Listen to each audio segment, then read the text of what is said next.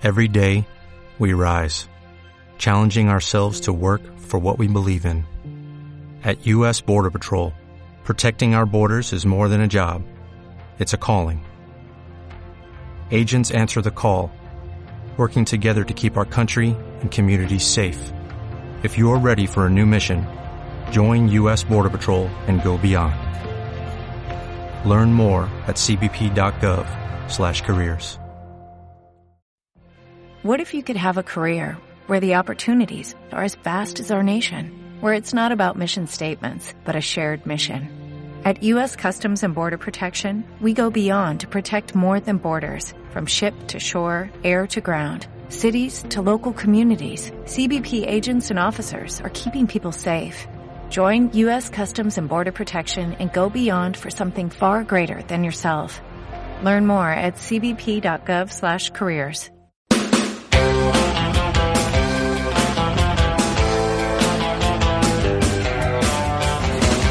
En Decisión Radio, El Piscolabis con Javier Castro Villacaña. No quiero eternidad, solo velocidad del más allá. Ya vendrá, no me hago fotos ni guardo un papel de mí. Mi cara es mi carne, tan solo dime qué hora es. Una de la tarde, hora exacta. Día, semana y qué mes, tan solo dime lanzaron el infundio grosero de que mi gobierno facilitaba las becas a los ricos y todavía la semana pasada llevaron este vodevil al Senado utilizando de nuevo las instituciones de todos los españoles. Desde el primer momento anunciamos que las familias con rentas más bajas iban a ser las más beneficiadas por el programa de becas y ayudas y así ha sido, ya que el 94,2% de las becas de bachillerato han ido a las familias con rentas inferiores a los 20.000 euros. Por tramos han sido más favorecidos quienes ganan menos de 10.000 euros anuales, con un 63,1% de las ayudas. Esto supone que de los 34,37 millones de euros invertidos, 33,17 han ido a parar a quienes tienen menores ingresos, principalmente de 10.000 euros.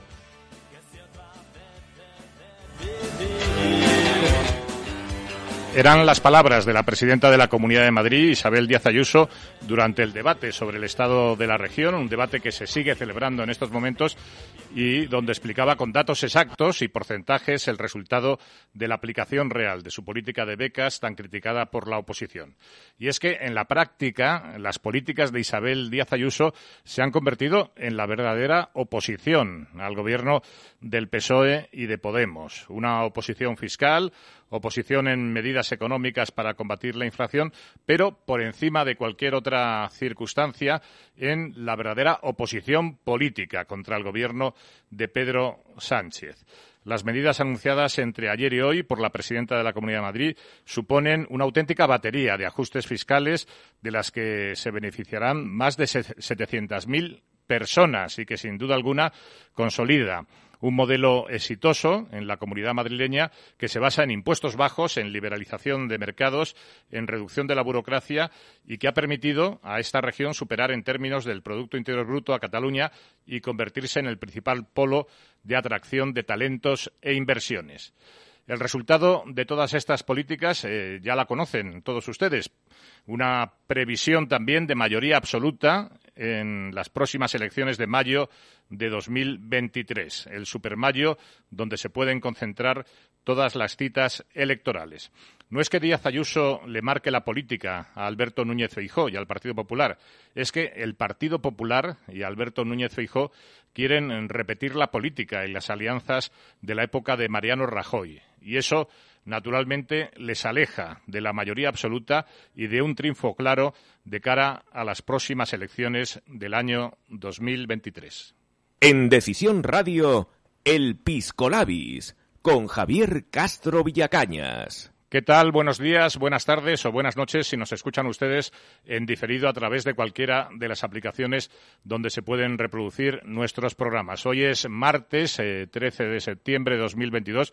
Vamos a, tocar madera porque en martes ni te cases ni te embarques. Y un martes 13, pues con la que está cayendo en España, con esta gota fría y la política tan caliente, lo mejor que pueden hacer todos ustedes es escuchar el Piscolabis, el informativo más dinámico, más atrevido y musical de la radio en España.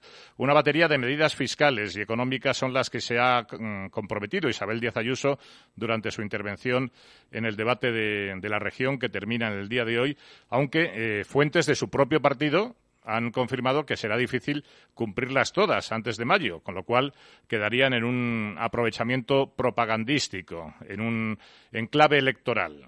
Yo creo que si realmente no se pueden cumplir, lo mejor es no anunciarlas. Pero vamos a, a recordar una por una aquí las promesas que ha realizado en el día de hoy Isabel Díaz Ayuso. En primer lugar, una subida salarial a los docentes en unos 1.260 euros anuales, luego la deflación del IRPF, o lo que es lo mismo, una bajada de impuestos en todos los tramos, el incremento del 40% en la renta mínima de inserción, desayunos gratis para los hijos de familias vulnerables. Yo creo que si son tan vulnerables, no sé por qué no se les garantiza el desayuno, la comida, la merienda y la cena gratis a estos, a estos niños, ¿no? Y luego tenemos también deducciones del IRPF por familia numerosa, por vivienda, por estudios, otra medida. Eh, va a implantar los taxis 24 horas y 7 días a la semana y una tarifa cero para nuevos autónomos en cuotas a la seguridad social durante los dos primeros años. También la presidenta de la Comunidad de Madrid ha anunciado una subida de sueldos en el SERMAS, en el Servicio de Salud de la Comunidad de Madrid, que esto es un proyecto que se tiene que estudiar. Así que ya yo anticipo que de aquí a mayo de, esta promesa de subida de sueldos en el Servicio de Salud de la Comunidad de Madrid, pues nada de nada. Y luego, videovigilancia. Eh, Isabel Díaz Ayuso ha prometido más cámaras para proteger la seguridad de los madrileños. El gran hermano, versión Díaz Ayuso, y esto también es un proyecto, así que hasta después de las elecciones del año que viene yo creo que nada de nada. Y ayudas a la vivienda y creación de 1.200 viviendas para jóvenes con alquileres inferiores a 600 euros. Bueno, crear 1.200 viviendas en la Comunidad de Madrid, donde hay más de 8 millones de habitantes, pues también es, eh, es algo pequeño y ridículo, porque falta un auténtico plan de vivienda pública no solamente a nivel municipal y autonómico, sino sobre todo a nivel estatal. Y España es el país es uno de los países de la Unión Europea que menos ayuda ofrece en la adquisición de una, de una vivienda, sobre todo para los más jóvenes. Y también ha prometido un Big Data en la educación y inteligencia artificial. Bueno, estos son auténticos cantos de sirena. Pero ¿qué les parece esta, esta promesa que ha hecho Isabel Díaz Ayuso? El lince ibérico. Díaz Ayuso quiere reintroducir el lince ibérico en la Comunidad de Madrid no sé si esta es una medida como para anunciarla así a bombo y platillo, pero tiene ese carácter eh, ecologeta, ecologista que tanto gusta a algunos ciudadanos y a muchos medios. Y, ya veremos, claro, si, el lince ibérico aparece en la Comunidad de Madrid, en la Sierra de Guadarrama, pues eh, ya veremos cuando se empiece a, comer a, las gallinas y cuando empiece a asustar también a los, a los turistas que, que aparecen, que aparecen por, por esta sierra. Y videoconsulta en toda la red pública sanitaria. Esto está bien siempre y cuando no sustituya y complemente la atención, la atención primaria presencial. Yo creo que la videoconsulta tiene que ser una opción que puede venir muy bien, pero hay veces que todos necesitamos ver y necesitamos que, el médico nos mira y, y nos vea presencialmente. Y un carnet universitario digital. Pues bueno, también es una medida que, no es nada novedosa porque en la actualidad ya existe en todas las universidades una identificación por correo electrónico que pueden utilizar pues todos los estudiantes, todos los profesores, todo el personal de las universidades públicas y si todo ello se unifica, pues bueno, y se prestan más servicios, pues bienvenido sea este, este carnet universitario digital. 745 bomberos más puestos de trabajo que va a crear. Bomberos y bomberas, esperemos. Y luego rutas escolares gratuitas. Se van a crear 50 rutas específicas más. Eh, este anuncio tampoco es una medida estrella como para anunciarla en un debate de estas características, salvo que Díaz Ayuso pues quiera que los madrileños, madrileños le cantemos eh, aquello que se cantaba en las excursiones de, de, los colegios, ¿no? Qué buena es la presidia Ayuso qué buena es que nos lleva de excursión. Y otra medida es la acogida familiar para menores eh, tutelados. Esto sí que es verdaderamente importante porque estamos viendo cómo fallan por todas partes los centros de acogida a menores y siempre donde esté una familia que se quite todo lo demás y que se quiten estos centros de, de atención a los menores y por lo menos en la edad más temprana que tengan esta acogida familiar. Otra medida que ha anunciado, la creación de un campus de entrenamiento para sport, con sede en Torrejón de Ardoz, donde se plantea eh, crear una especie de gran ciudad deportiva para acoger a los mejores deportistas de España y, bueno, habrá que ver la finalización de, esta gran ciudad deportiva si finalmente se llega a su conclusión. Y nuevas residencias de ancianos. Eh, esperemos que estas nuevas residencias de ancianos y lo que podemos ver en algunas residencias, no solamente de Madrid, sino de, de toda España, que es un auténtico escándalo. Y otra medida también, otro conejo que se ha sacado del sombrero Isabel Díaz Ayuso es mis primeros mil días de vida, garantizar la salud física y mental de madres e hijos desde la gestación hasta los tres años. Bueno, ¿eh? hasta los tres años, poco tiempo me parece, porque yo me acuerdo cuando nació mi primer hijo, ¿eh? que me dijo el pediatra, dice, ahora empieza una edad difícil que va a durar hasta los 40 años. O sea que aquí solamente se garantiza una atención hasta, hasta los tres años.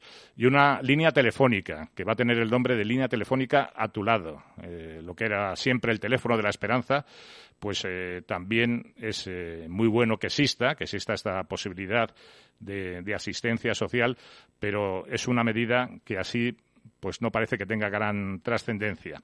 Y un servicio de Mi Emergencia 112, una herramienta gratuita para alertar desde un móvil y sobre todo a personas mayores, pues bueno, es una medida que ya la tenía la Cruz Roja, así que si ahora es gratis para toda la población de Madrid, pues mucho mejor. Y una nueva unidad de policía local para apoyar a, los ayuntamientos en eventos y situaciones especiales, fiestas, con eh, conciertos lo curioso es el nombre que se le da a esta nueva unidad policial, Unidad de Asistencia Material y Cinológica, o sea, una unidad canina. Esperemos también que con más personal, con más policías y con más presencia policial en todas nuestras ciudades y pueblos de la Comunidad de Madrid. Y una medida contra la ocupación. La Comunidad de Madrid va a prestar asistencia legal y psicológica a las personas que sufran una ocupación. Vamos a ver si esto eh, se lleva a la práctica, pero con todos los respetos, yo considero que es una auténtica chorrada. ¿eh? Lo que quiere una persona que le han ocupado un piso o un local es que lo desocupe la policía y lo desocupe con el respaldo de la ley y de un juez si es necesario, ¿eh? y no que les manden al psicólogo, porque si mandan al psicólogo y no se recupera la vivienda, pues no sirve absolutamente nada. Si Isabel Díaz Ayuso quiere, yo le paso el, teléfono de, de mi psiquiatra y hasta el teléfono de mi peluquero. Y luego, para terminar, también ha anunciado ayudas en formación tecnológica para empresas y trabajadores. Esto es más de lo mismo que existía ya hace bastantes años. Y una tarjeta sanitaria, la tarjeta AA, tarjeta sanitaria especial para las personas con discapacidad que, que puedan ser atendidas de una manera especial. Bueno, pues esto tampoco es una medida estrella. ¿eh? Vemos que, aquí en todo este anuncio, en estas 26 medidas estrellas de Isabel Díaz Ayuso, pues hay un poco de todo. Hay mucho trigo y poco grano, pero lo más importante es eh, sobre todo la bajada de impuestos, las nuevas eh, deducciones y las subidas de sueldos y la creación de empleos en la Comunidad de Madrid. Eso es lo más importante. Vamos a hablar de todos estos temas y demás asuntos que están ocurriendo en España y en el mundo de ahora en adelante y hasta las tres de la tarde. ¿eh? Hoy tenemos la tertulia con los miembros de la plataforma ciudadana Demos y también a partir de las dos y media el espacio dedicado a los libros es Libris con nuestro colaborador Guillermo Más que hoy vamos a dedicar al recuerdo al fallecimiento del escritor Javier Marías. En el control técnico está nuestra compañera Cecilia Jara. Aquí en el micrófono les habla su amigo Javier Castro Villacañas. Escuchan el Piscolabis en Decisión Radio. Nos vamos eh, un momento a publicidad y enseguida llegamos con la llamada inmediata, la entrevista del día que hoy va a ser con Jesús Palacios. Decisión Radio, porque tú ya has decidido. Editorial Actas es una referencia indispensable para todos aquellos lectores que sienten inquietud por conocer nuestro pasado, aquellos que como el que fuera controvertido canciller de Inglaterra piensan que la historia hace a los hombres sabios.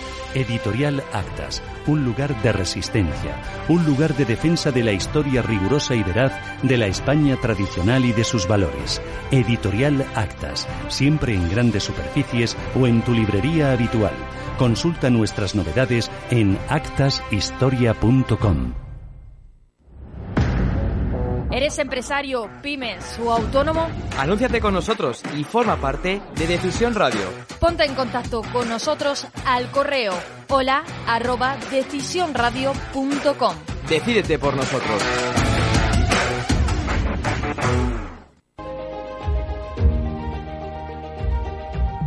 Diplomatic World Magazine, el nexo de unión entre diplomacia y empresa, con un desarrollo online y offline sin precedentes. Revista más progressive web app, la aplicación mensual actúa como punto referente en internacionalización, embajadas y actualidad. Si quieres estar informado de las noticias y eventos más importantes, regístrate en la web www.diplomaticworldmagazine.com y recibe la revista todos los meses. Te esperamos en nuestras redes sociales.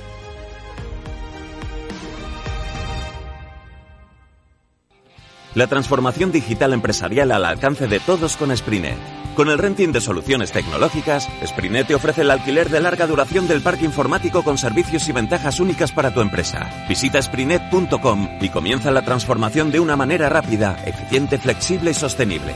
Sprinet, enabling your tech experience.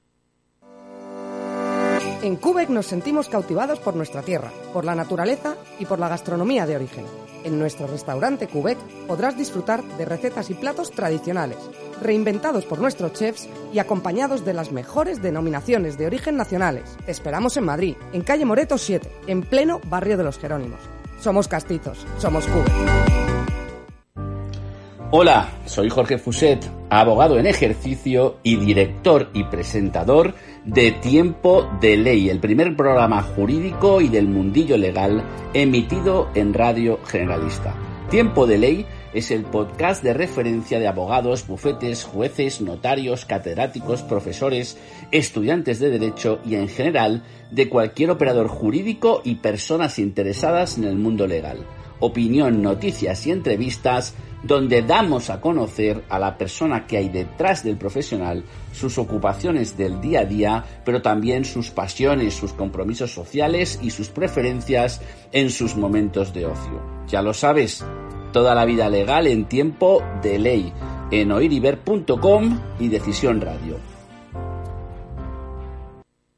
La llamada inmediata. Entrevista del día en el Pisco Labis.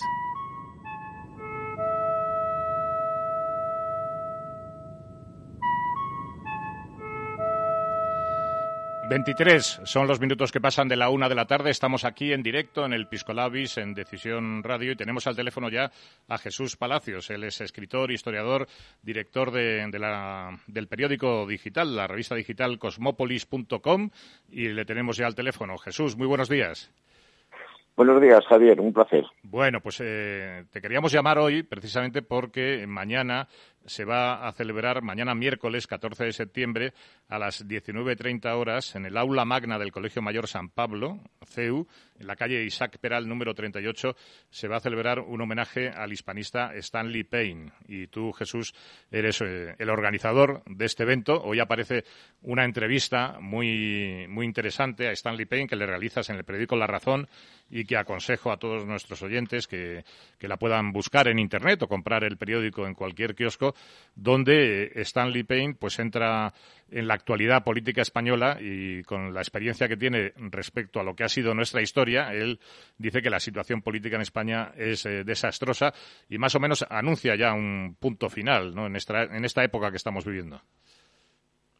Sí, sí, efectivamente yo creo que son eh, las declaraciones eh, más eh, relevantes que ha hecho el profesor Payne a lo largo de muchísimos años y haciendo un punto de, incidencia, de significación, marcando la, importancia que tiene en estos momentos de crisis y de, de, caos político que existe en Occidente en general, no solamente en España, afectada también por la misma crisis eh, que está atravesando todo el Occidente con su pérdida de valores absolutos y eh, lo pone de manifiesto también con el caos político, con la dirección que tiene la administración Biden, de un Biden senil en los Estados Unidos, la crisis más grave desde la guerra civil eh, estadounidense, hace más de siglo y medio. Es decir, que sí, sí, son unas declaraciones eh, relevantes, importantes, y en lo que afecta a España, pues no llega a calificar de, colapso la situación política, aunque bajo mi punto de vista se acerca mucho en lo que es la administración del Estado, eh, todas las, instituciones, eh, en fin, la propia justicia estamos viendo cómo, cómo está eh, siendo afectada por el, este grigay y este vaivén de los partidos políticos en el reparto de, influencias eh, en, la judicatura española y, en los partidos políticos, en este estado de partidos, se acerca, se acerca mucho, eh, aunque dice que la situación es desastrosa políticamente, con un presidente psicópata que padecemos todos los españoles, pero que se está profundizando en la ruina del país y profundizar en esa ruina es profundizar en la de los españoles. Jesús, ¿por, qué, eh, ¿por qué este homenaje a Stanley Payne? ¿Cuáles son las razones de organizar este homenaje? Es un homenaje merecido y, que se debía de haber eh, posiblemente hecho, pero nunca es tarde en ese, en ese aspecto hace, hace años. ¿no? ¿Por qué? Pues porque el profesor Payne, se ha significado por algo eh, eh, en sus más de 60 años dedicados a la investigación, plenamente a la investigación y defensa de la historia de España, con sus, con, sus obras, sus libros, con la difusión de los mismos, con la, de la forma como nos ha ido precisando una serie de puntos oscuros o de, gran controversia en la historia contemporánea de España, pues, eh, pues es eh, este homenaje que pensamos, entendemos que es absolutamente merecidísimo en todos los aspectos. De ahí la, significación que, tiene por el hecho de que haya sido acogido con todo su apoyo y entusiasmo por tres reales academias, la de Ciencias Morales y Políticas, la Academia de la Historia y la Academia de Doctores, que van a intervenir mañana por la tarde en el acto. También por eh, la Universidad San Pablo, San Pablo CEU, su presidente eh, Alfonso Bullón, por el que fue rector en la Universidad Rey Juan Carlos, eh, Fernando Suárez, que en su tiempo, en marzo de 2016, le concedió el doctorado honoris causa al profesor Payne, el impulsor principal de esta plataforma reciente, eh, NEOS, eh, Jaime Mayor Oreja, un representante de la Comunidad de Madrid, de la Viceconsejería de Universidades, el director de la Cátedra del Español y la Hispanidad, don Manuel Lucena, Manuel Lucena, eh, y después las eh, intervenciones de quienes eh, organizamos, coorganizamos el acto. Beatriz Paredes, por un lado, de la Asociación Unidos por la Historia, María, María Santos, también en el en el, eh, de la misma y yo por parte de la Sociedad de Estudios Contemporáneos Cosmopolis. Mucha gente, ¿no? Para intervenir en ese homenaje tendréis que ser necesariamente breves. Vuestras intervenciones tendrán que ser cortas porque si no se puede porque el propio homenajeado supongo que intervendrá, ¿no? Desde él vive en Texas, en Estados Unidos, ¿no? No, no, él, él reside en, Madison, en Wisconsin. Ah, eh, naturalmente que el profesor, el profesor Payne cierra el acto eh, y además le vamos a ofrecer, eh, le vamos a ofrecer una escultura de un gran escultor español, una obra original muy, muy, muy bonita, la verdad. creemos y pensamos que bien escogida, que ha sido participada por parte de los intervinientes y como dices, Javier, sí, naturalmente intervienen eh, por la significación que tiene. Va a tener un relieve y un alto eh, nivel académico y cultural, naturalmente que debe ser así, pero las intervenciones, en esencia, eh, deben y han de ser cortas. Esa es la, la, importancia que tiene para que el acto sea más eh, dinámico y, es decir, eh, el acto como, como mucho pues durará una hora y cuarto, una hora y media con todas esas intervenciones en todos los aspectos.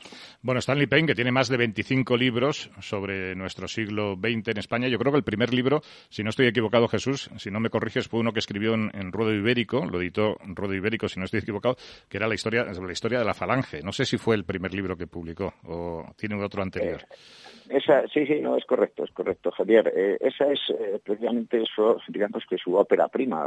Siendo un joven doctorando, eh, llegó a España en el año 55-56 para hacer, construir una historia oral, entonces, sobre, hablando con multitud de personajes vivos de aquella época, apenas habían transcurrido 20 años de la guerra civil, y, con eso hizo su tesis doctoral, venía de la Universidad de Columbia, el título que se publicó primero, naturalmente que en inglés en Estados Unidos y en español después, un año, un año después, si no estoy equivocado ahora con el año 1957, en la editorial Ruido Ibérico, entonces ese libro no se pudo, no se podía editar en España, el título eh, Falange Historia del Fascismo Español.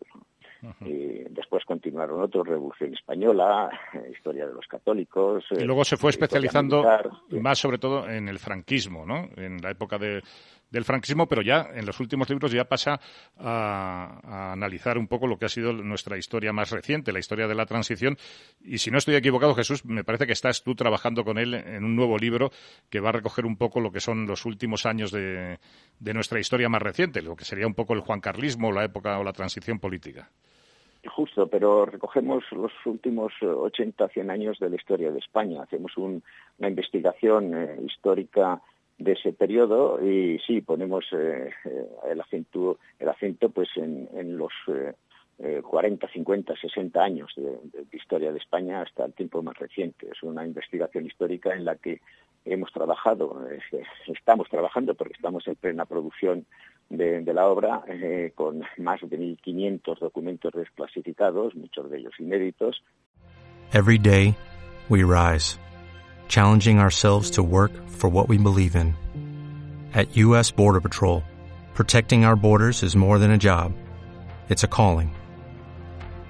Agents answer the call, working together to keep our country and communities safe.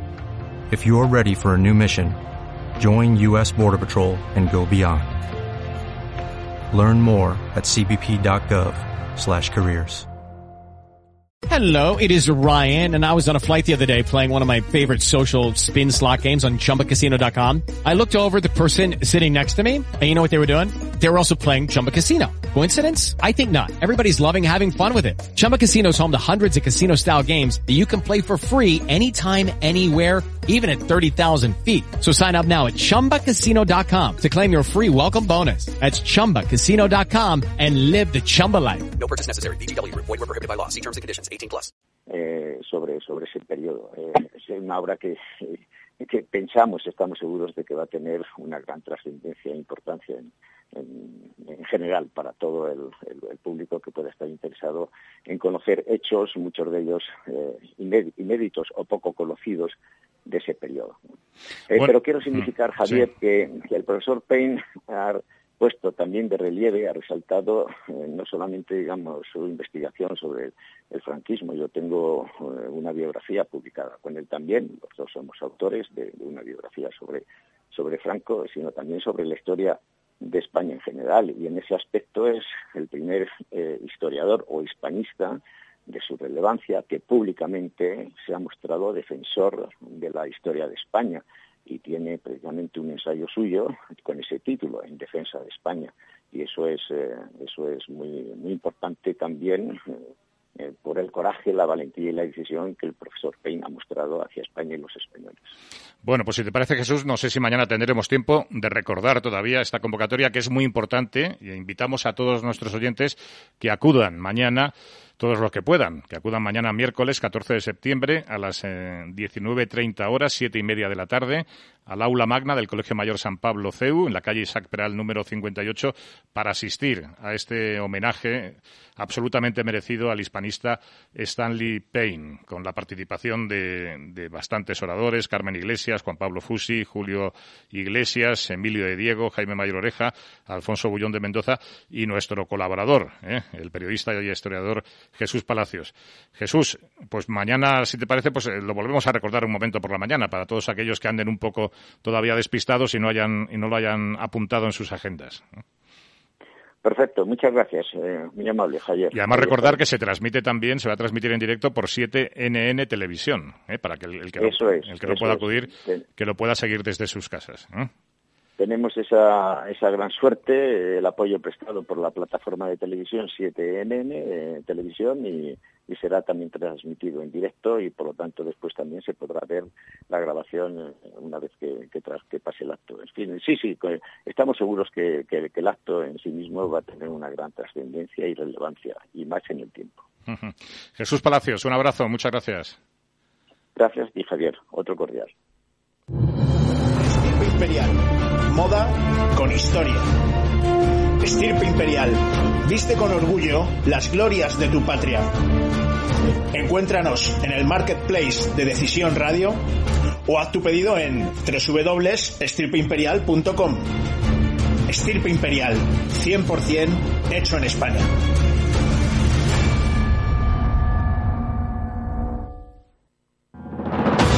¿Tu sueño es servir y proteger a los demás? Haz de tu vocación una profesión y conviértete en policía local, policía nacional o vigilante de seguridad estudiando en Academia Levantina. Llevamos más de 20 años preparando a los agentes del futuro. Ahora además con clases online fácilmente adaptables a tus necesidades.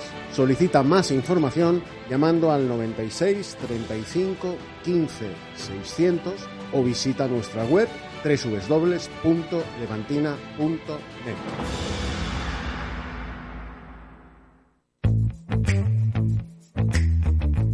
¿Cansados de que se empañen las gafas? Gafas Policía tiene la solución. Fabricamos lentes GP Pro con tecnología antibao ideales para llevar con la mascarilla y que no se te empañen. Disponibles en modelos exclusivos para Guardia Civil, Policía Nacional, Policía Local, Legión y también con nuestra propia marca Gafas Policía. Además, somos los primeros en fabricar gafas personalizadas con la uniformidad de cada cuerpo y sobre todo cumplimos con todas las calidades. Además, disponemos de autorización oficial para el uso de la marca Guardia Civil. Aptas para todos los públicos. Puedes comprarlas aunque no seas policía o militar. Entra ya en gafaspolicía.com y descubre todos nuestros modelos. Hola, soy Pepe Martínez te invito a escuchar Gaceta del Motor, el programa decano del sector del automóvil. Hablamos de, tráfico, de nuevos productos, de la industria, de economía, del deporte. El automóvil lo vincula todo. Escucha los podcasts de Gaceta del Motor en decisionradio.com.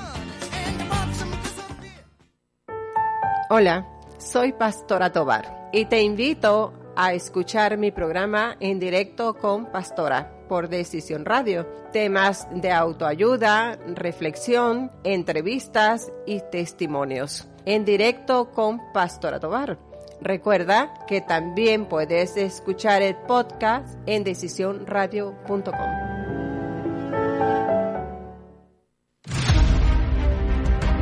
Decisión América, con la participación de prestigiosos periodistas.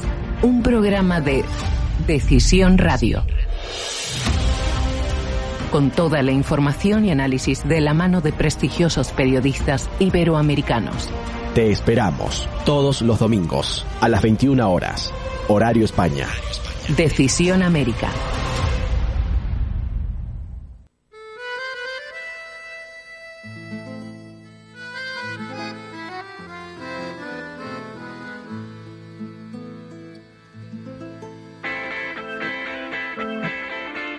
Queridos camaradas, la tertulia del Pisco Labis.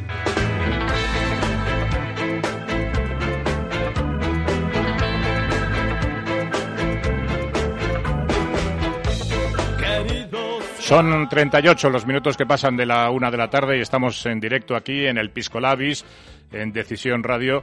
Yo siempre digo el aperitivo informativo más dinámico más atrevido y más musical de la radio en España. Estamos en estas horas que siempre son complicadas porque estamos antes o después de comer y, lo que pretendemos a esta hora es analizar con nuestros contertulios la actualidad política y las noticias más importantes en el día de hoy. Y los martes eh, lo tenemos eh, reservado a la participación de los eh, integrantes de la plataforma Demos. La plataforma Demos es una plataforma ciudadana que se ha propuesto eh, realizar, o por lo menos proponer, ¿eh? proponer en, en un primer momento y luego realizar un cambio político en nuestro país con, con la eh, implantación de lo que se llama el diputado de distrito. Ellos tienen una página en Internet. Bueno, está aquí su portavoz, está aquí con nosotros Jesús Murciego, que nos puede explicar más detalladamente todas las redes sociales y todas las páginas en donde aparecen y un poco resumidamente cuál es el objetivo de la plataforma. Jesús, muy buenos días. Hola, buenos días. Encantado de estar un día más contigo. Eh, como bien decías, eh, nos pueden encontrar en demoslibertad.com, en Internet, a través de, de nuestras redes sociales, Demos Libertad en Facebook, en YouTube, en Twitter, en Twitch, en otras plataformas minoritarias, porque nos habían cerrado la cuenta la semana pasada.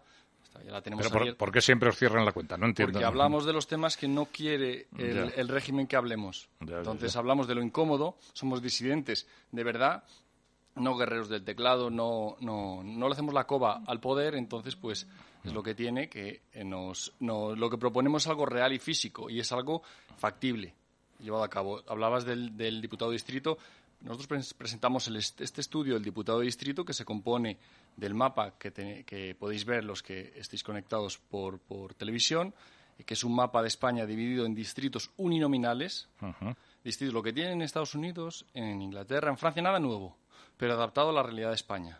Lo hemos traído con un algoritmo que se usa en Estados Unidos, con el que se, se, se asegura uno de que los mismos eh, 100.000 habitantes en el norte o en el sur, en la ciudad o en, eh, o en el campo, costa o montaña, tienen los mismos derechos políticos, que eso es algo que hoy día no tenemos. Sabemos que los nacionalistas se antajean, eh, hay zonas eh, mal representadas. Esto lo garantiza de la misma manera, porque el criterio es único.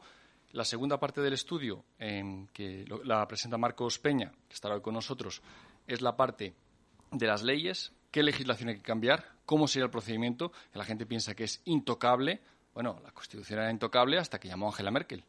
Y llamando a Angela Merkel a los dos líderes, la- los, los, nadie se enteraba más. O sea, eh, y la tercera parte, que la ha hecho mi compañero Pedro, que está aquí con nosotros, es eh, cómo hubiera quedado España. Es que no os imagináis cómo hubiera quedado España. No hubiéramos estado tiranizados por, los, por las minorías separatistas, no hubiéramos estado en manos de quien hemos estado, que nos han llevado a este desastre económico, político y social en el que está España hoy. Entonces, hay que analizarlo eh, a fondo, pero, mm, por ejemplo, si quieres, hablaremos más adelante del rey, del documental que estamos viendo. Sí, porque está de máxima actualidad todo lo que tiene referencia con, con lo que ha sido la figura histórica de Juan Carlos I. Pero si te parece, vamos a saludar ya a- al contertulio que le tenemos ya eh, a través de la aplicación con nosotros. Él es eh, Pedro Gallego y nos habla desde las Islas Canarias. Pedro, muy buenos días. Muy buenos días a todos, Javier, Jesús, encantado de estar un martes más en el Pisco Labis y nada, deseando meterle mano a los asuntos que llevas tratando esta mañana. Y bueno, quisiera empezar un poco in, in media res, como suele decirse, acerca de la mm, mm, referencia que has hecho a Stanley Payne y la entrevista que estabas haciendo a Palacios. Y desde un punto de vista crítico. Eh, Adelante. Creo aquí, que aquí no tenemos es un gran- miedo a la, a la libertad. Lo que pasa que eh, siempre una crítica puede ser contestada. O sea que, bueno, podemos tener un pequeño debate. O sea que no hay ningún problema. ¿no? Desde luego, de eso se trata. El- yo creo que la filosofía, en, en- en- en- en principio, lo que trata es precisamente no de construir la crítica, sino de destruir los mitos o, o cuestiones que se dan por hechas. Eh, vamos a ver, Stanley Payne es un gran historiador. eh, tengo he leído bastantes libros de él. eh, eh, es un gran historiador, es un historiador, eh, considero, valiente, objetivo, pero desde el punto de vista político, en modo alguno puedo estar con él y a mi juicio, honestamente, no sabe lo que dice. O sea, él es un venerador de la transición, alaba el consenso del 78, precisamente considera como atributos y virtudes que la Constitución fuera demasiado democrática y apartidista, como si eso tuviera que ver con una Constitución. Es decir, el análisis de los males que padece España desde el punto de vista del régimen del 78 como epicentro de lo que estamos viviendo hoy en día, eh, sin duda, desde mi plataforma y desde la nuestra, eh, no acierta para nada. O sea, la herramienta necesaria, el, núcleo, el epicentro de los males que vivimos, precisamente es la Constitución y el régimen del 78. Una Constitución que no es una Constitución, es una carta otorgada, no hubo proceso constituyente. De eso él ni dice nada ni sabe nada. Nada tiene que ver el apartidismo con una constitución. Una constitución se, se fundamenta principalmente en un periodo de libertad política de, eh, colectiva, libertad constituyente que no existió. Gente eh, a los que se llamó padre de la Constitución, que cual, cualquiera que conozca el derecho sabe que eran gente de segunda y tercera fila comparado con lo que hubo, por ejemplo, en la ley fundamental de Bonn los que redactaron la ley de. Bueno, pero eso sí, eso sí que era una ley, una carta otorgada, además por los Estados Unidos. Eso tampoco fue una constitución, ¿no? La ley fundamental de Bonn. Exactamente. Mm. Por eso mismo, por eso, por y, eso y lo mismo que hizo los la, alemanes la constitución, a llamarle. Constitución, claro, sí. Eso, los alemanes fueron más honestos Y- que nosotros. Yo, eh, Pedro, no voy a, a discutir contigo con- en esto porque estoy completamente de acuerdo. Lo que sí, eh, la única mm, indicación o aclaración que te, que te hago es que eh, los que tenemos las ideas claras respecto a lo que significa el régimen del 78 ¿eh? y lo que fue la, la transición, pues a lo mejor otros historiadores o otras personas lo van eh, adquiriendo poco a poco. Entonces, ser muchas veces dogmático, digamos, a la hora de la crítica de lo que, de que lo que unas personas han escrito o piensan en un momento determinado, pues claro, la historia es abierta y, y la evolución del pensamiento de los escritores, de los historiadores, pues también va variando con el paso de los años. Entonces, hay, yo lo que te pediría a lo mejor es que esperases al último libro que está preparando Jesús Palacios con Stanley Payne, porque a lo mejor ahí sí que encuentras muchas más críticas de las que estás señalando. Entonces, muchas veces, eh, pues bueno, todos desearíamos y nos gustaría que, eh, eh, que la población o que todo el mundo coincidiese con nuestra manera de pensar, ¿no? Pero eso, naturalmente, con tantos años de propaganda y con tantos años de, eh, de manipulación en muchos aspectos, pues es complicado, ¿no? Entonces, buscarse eh, gratuitamente enemigos o, pensar que, eh, que, los que defendemos la libertad política o los que defendemos un cambio político radical en nuestro país, pues eh, lo vamos a conseguir eh, pues a la manera de, de, con todos los respetos y con todo el cariño, de una secta que se cierra en sí misma y que no admite, digamos, pues bueno, a nadie que no cumpla los requisitos ortodoxos de, eh, de lo que se establece por el pensamiento, digamos, de, de los maestros oficiales de, de- que piensan de tal manera, pues yo creo que eso es poco político y no nos lleva a ninguna parte. O sea, yo creo que hay que intentar, de alguna manera, que eh, las críticas sean a veces mucho más amables, que tengan la misma carga de profundidad, pero que eh, también se respete lo que puede ser la evolución de un pensamiento, de un análisis sobre una situación política eh, donde pasaron muchas cosas, algunas de ellas a lo mejor fueron muy negativas, pero a lo mejor hay alguna positiva. ¿eh? Yo eso también lo he discutido con mucha gente. Sí. bueno. Dime, dime. para responderte a esto, si te recojo el guante, por ejemplo, lo que acabo de decir yo es tremendamente suave, por ejemplo, con el consenso oficial sobre lo que fue la República y lo que dice Stanley Payne contra ese consenso oficial de la República, sobre todos los historiadores y toda la eh, el halo que hay de eh, régimen democrático republicano. Poder leer eh, lo de, que he dicho de Stanley Payne es simplemente una cuestión técnica que dice, por ejemplo, en el 2018. No es una cuestión dogmática. Entonces, no, nada, precisamente nosotros lo que perseguimos es la política como conflicto, eh, una cuestión polemológica de debate, lo que no se puede partir de un no, pero axioma. si, si yo lo el- entiendo, o sea, entiendo que además que eso tiene mucho atractivo desde el punto de vista incluso mediático y de redes sociales, porque si no creas polémica, pues nadie eh, no, no, no polémica me refiero con, Mm. con- conflicto polemológico, que haya un conflicto, un el- la política Sí. es conflicto, lo que no puede ser es consenso, lo que no puede ser es es la transacción de principios para no discutir y, dar por válido principios porque se molesta. Hasta hace poco eh, estos historiadores, que por eso le, le, alabo y, me, y, le respeto, es eh, la desmitificación de lo que fue, eh, por ejemplo, todo el régimen republicano, que eso lo hace Stanley Payne contra el consenso oficial, histórico y político. El régimen de la Segunda República. Es lo que ha hecho él. Sí el régimen de la Segunda República, para concretar, o sea, porque... Exactamente. Sí. Bueno, que Pedro, que si estoy de acuerdo contigo, o sea, yo no, no, voy, a, no voy a discutir sobre cuestiones en las que estamos de acuerdo, que pasa que eh, no me gusta denominarlo así, pero a lo mejor tácticamente yo creo que hay que utilizar a lo mejor el, el puño de hierro en, en, guante de terciopelo. O sea, yo creo que para, para conseguir, digamos, eh, la adhesión de de gente a lo, a lo que nosotros creemos que, que, se tendría que dar en nuestro país, pues, eh, pues no, no es necesario buscarnos más, eh, más enemigos o más contrincantes, pues ya los tenemos todos. O sea, es que ya, entonces, aunque la, la política sea conflicto y, y haya que, que, ir, digamos, al debate, y, pues naturalmente, pero vamos a ir al debate con, con los que tienen el poder, porque es ahí donde hay que centrar un poco la lupa y, el análisis, porque quien no está en el poder y quien mantiene una posición eh, crítica también y una eh, y una posición pues de, análisis contraria a todo lo que está sucediendo actualmente en nuestro país,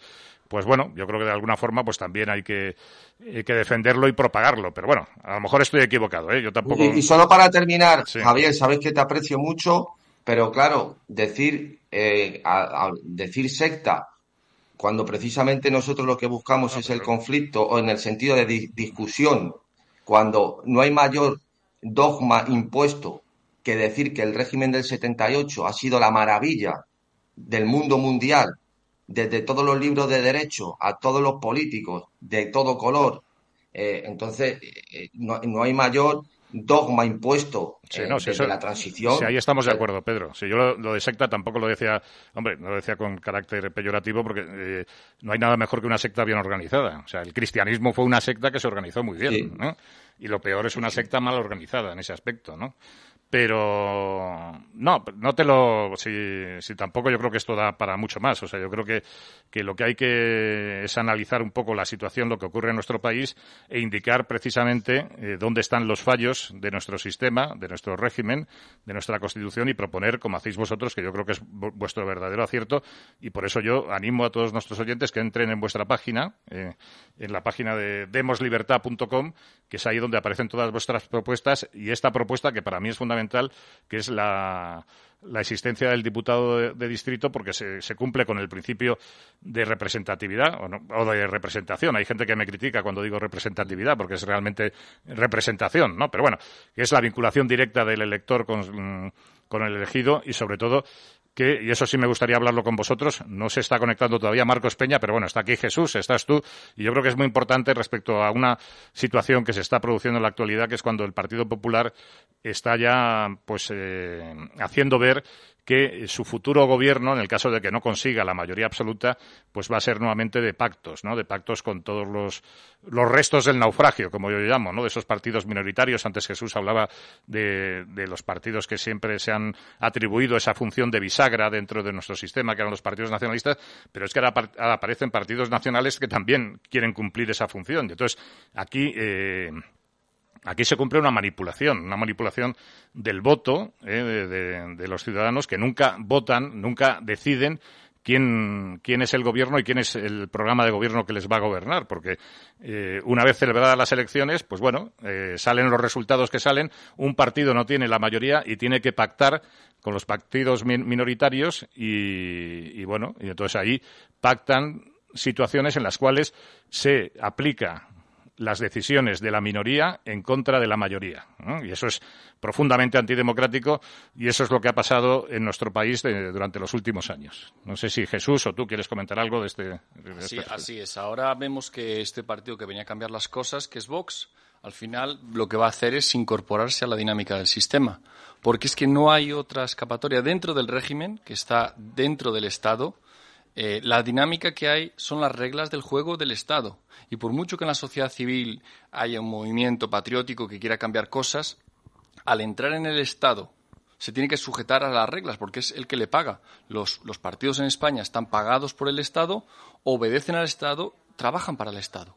Entonces, pensar que dentro del Estado va a estar la solución es algo imposible, porque el Estado está encantado de conocerse. Les va bien, la recaudación de impuestos aumenta cada vez más, es, eh, los, los, los chiringuitos y los gastos superfluos, el gasto político aumenta cada día más y eso no lo van a cambiar. Solamente si la sociedad civil eh, empieza a pensar por sí misma y darse cuenta de que las elecciones no son un cheque en blanco, no deben, no deben de ser un cheque en blanco, dice la gente, no, el, el, PP puede elegir, o el Es que ni siquiera son un cheque en blanco, es un cheque, eh, digamos, con, en contra de los intereses de la gente que vota. O sea, un cheque en blanco para, para, el, para el partido, para el líder del partido.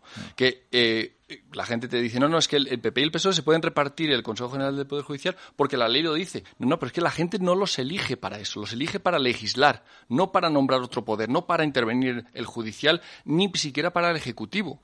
O sea, están elegidos con, una, con un mandato.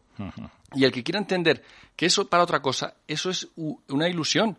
Entonces, hay que cambiar las reglas y hay que eh, controlar el poder. Si no controlamos el poder, pues van a seguir haciendo lo que, lo que tienen sus agendas. La Agenda 2030, eh, Feijó ahora para, para conservar el poder, para no, no, tocar nada ideológico, y Vox para intentar sacar eh, su propia taja. Pero esa es la dinámica del Estado, de, los partidos, de, los políticos, de la casta.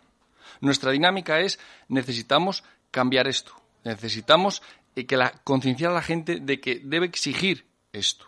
Y en cuanto la gente lo exija, eh, empezarán a oír la voz y por su propio interés los partidos lo incorporarán en su programa. Pedro, eh, tu opinión.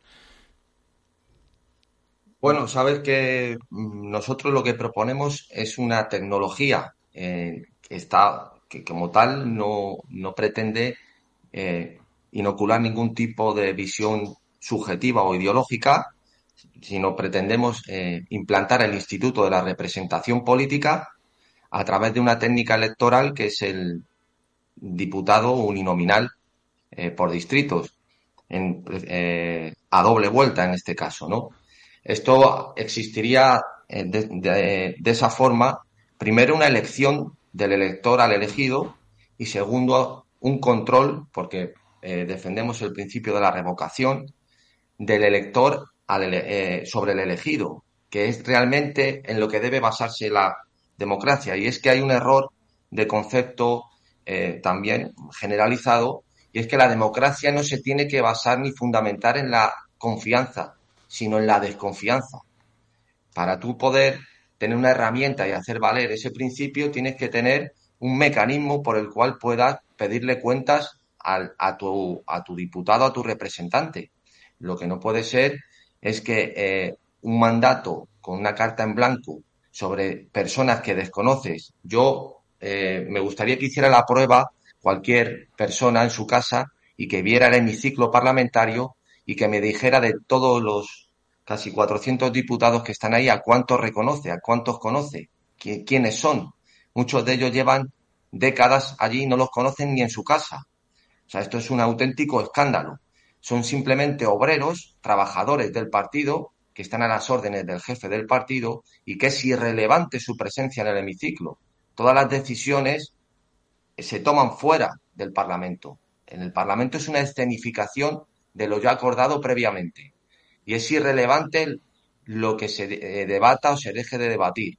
Hasta tal punto que el escándalo mayúsculo es que un diputado de un partido desobedezca al mandato imperativo de ese partido sobre una votación concreta que el propio estatuto ya refleja como sanción, multa o incluso expulsión del partido. Bueno, pues esto, que es lo que se llama técnicamente democracia procedimental, parece que esto no cuenta. O sea, de esto no habla nadie. O cuando se habla, se asume como algo normal. Pero ¿cómo va a ser posible que un diputado esté a las órdenes del jefe de un partido? ¿Pero de qué, de qué estamos hablando? ¿A quién representa ese diputado?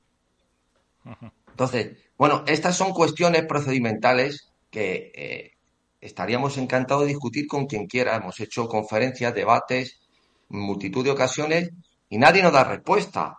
O sea, simplemente algo que se da por asumido, uno lo llaman democracia realmente existente, como si no hubiera otra cosa, o no existiera, o no pudiera existir, y en eso es en lo que estamos. Es decir, de lo que se trata es de quitar el velo a una, a una falsedad sobre un régimen que técnicamente no puede denominarse que cumple los requisitos de una democracia formal. Entonces, en eso es en lo que nosotros estamos. With the Lucky Land slots, you can get lucky just about anywhere. This is your captain speaking. Uh, we've got clear runway and the weather's fine, but we're just going to circle up here a while and uh, get lucky. No, no, nothing like that. It's just these cash prizes add up quick. So I suggest you sit back, keep your tray table upright, and start getting lucky. Play for free at LuckyLandSlots.com. Are you feeling lucky? No purchase necessary. Void where prohibited by law. 18 plus terms and conditions apply. See website for details. With Lucky Land Slots, you can get lucky just about anywhere. Dearly beloved, we are gathered here today to. Has anyone seen the bride and groom? Sorry, sorry, we're here. We were getting lucky in the limo and we lost track of time. No, Lucky Land Casino, with cash prizes that add up quicker than a guest registry. In that case, I pronounce you lucky. Play for free at LuckyLandSlots.com. Daily bonuses are waiting. No purchase necessary. Void where prohibited by law. 18 plus terms and conditions apply. See website for details. Jesús, que querías apuntar alguna cosa. Sí. Porque por- si no, yo tomo la palabra y No, lanzo- no, por eso hay, hay que, hay que primero entender el- la- lo que falta en este, en este régimen. No es quedarnos con la propaganda oficial, con, con lo, eh, lo que los buenos años que ha habido, económicos, o, o los malos años que están viviendo actualmente, y que esto nos ha caído del cielo. Esto no nos ha caído del cielo. Eh, la, la sumisión de España a la Unión Europea no es por casualidad. Eh, responde a la homologación de este régimen, a ir a Europa a homologarse, a que te perdonen la vida. Entonces, sí, te perdonan la vida, pero te tienes que entregar toda la industria, todo el sector productivo y limitarte a un país de camareros y funcionarios, con todo el respeto a ambos colectivos. Pero eh, hay que entender que la posición de debilidad en la que estamos en todos los sentidos tiene su origen en lo que pasó en la transición, que está envuelto, como tú decías antes, en un montón de propaganda, está bombardeado continuamente hasta en el documental del rey. Si quieres hablamos Sí, más adelante a de él. continuación vamos a hablar. Eh, eh, se, se habla de, de lo maravilloso que era la España del 92, lo maravilloso que era la monarquía, eh, pero es que ya había robos en aquella época. Pero no se trataban, pero ¿y, cómo, ¿y cómo saltaba la prensa? No, no, no. Una censura, un tabú mental que teníamos los españoles que pensábamos, porque pensaba toda España, que estábamos en el mejor de los mundos posible. Y ahora nos estamos despertando poco a poco, pero aún hay miedo en llegar al fondo de la cuestión. Pues hasta que no lleguemos al fondo de la cuestión, no vamos a poner soluciones. Hay que llegar al fondo, entender por qué falla este régimen y empezar a poner soluciones, como hemos puesto la solución del diputado distrito. Sí, una propuesta que supone un cambio político fundamental porque es un cambio de la ley electoral. Hay que señalar, y eso yo creo que es muy importante recordarlo, que cuando aquí la gente se lleva las manos a la cabeza por la existencia de un gobierno Frankenstein, pues bien, tenemos un gobierno Frankenstein consecuencia de un parlamento Frankenstein. Y tenemos un parlamento Frankenstein, ¿eh? o la momia, o lo que, el monstruo que queramos, eh, ¿eh? el muerto viviente que queramos eh, aludir, tenemos un parlamento Frankenstein consecuencia de la ley electoral, una ley electoral eh, proporcional corregida, donde acaban teniendo poder y decisión los partidos minoritarios en contra de la mayoría de la población. O sea, con vu- vuestra propuesta de, de ley electoral de diputado por distrito, yo creo que casi todas las barbaridades que se han realizado en los últimos años en España hubiesen sido imposibles, ¿eh? porque se hubiese dado una situación de mayoría, ya fuese por una fuerza conservadora, una fuerza progresista, ya fuese por el Partido Popular o el- por el Partido Socialista, donde no hubiesen necesitado ni eh, hubiesen estado chantajeados por una fuerza minoritaria, ¿eh? en la- mayoría de los años por fuerzas nacionalistas y separatistas, que sacaban su provecho precisamente de esa circunstancia. Así es, con el, con el diputado de distrito, el, el diputado de Vizcaya, o los diputados varios de Vizcaya, tendrán el mismo peso, el mismo voto eh, en el Parlamento que los de Extremadura. Y a la hora de tomar decisiones, 100.000 habitantes en Extremadura tendrán el mismo poder y, el mismo, y contarán lo mismo que 100.000 habitantes en Barcelona. Es que es muy importante lo que dices porque, y eso lo sabrán muchos de nuestros oyentes, pero hay que eh, reiterarlo y, y recordarlo. Es que el voto de un ciudadano en Madrid vale muchísimo menos que el voto de un ciudadano, pues por ejemplo en Soria, en Ávila, pero también en otras provincias. No sé, en el caso de Guipúzcoa vosotros habéis hecho un estudio, pero el voto de, el voto de un ciudadano en Madrid está infravalorado. Y, Totalmente. y entonces es un ciudadano de segunda o el voto de, un ciudadano en Barcelona, por ejemplo. Exactamente, porque el sistema, el sistema, la circunscripción es la provincia y las provincias tienen 200 años y aquí hay miedo de tocar esto y lo que hay que cogerlos con valentía y con la mejor tecnología que haya, la que están utilizando los americanos a día de hoy, porque ellos cambian los distritos cada 10 años según se mueve la población del norte al sur, del este a oeste, para que el voto siga valiendo, siga. Eh, para que el peso del voto siga eh, siendo el mismo. Sigue siendo el mismo y, garantizas que no hay desequilibrios como tenemos en España, unos desequilibrios tremendos que al final eh, se, acentúan más. con el régimen del 78, las zonas que estaban desarrolladas se han desarrollado más. Las zonas que, están olvidadas se han olvidado completamente. ¿Por qué? Pues porque no vale lo mismo el voto de, un ciudadano de aquí que el de allí. Y eso es lo que hay que cambiar. Pedro. Sí, e, efectivamente, estoy de acuerdo con lo, por supuesto, con lo que acaba de decir Jesús y me, me, remitiría a una cuestión que habéis planteado que es que los partidos secesionistas han utilizado el Parlamento como una suerte de chantaje para arrogarse competencias o intereses particulares. Claro, aquí se produce una petición de principio y es ¿por qué pueden estar en una constitución y en un parlamento partidos enemigos de la unidad del sujeto constituyente. Eso es una contradicción.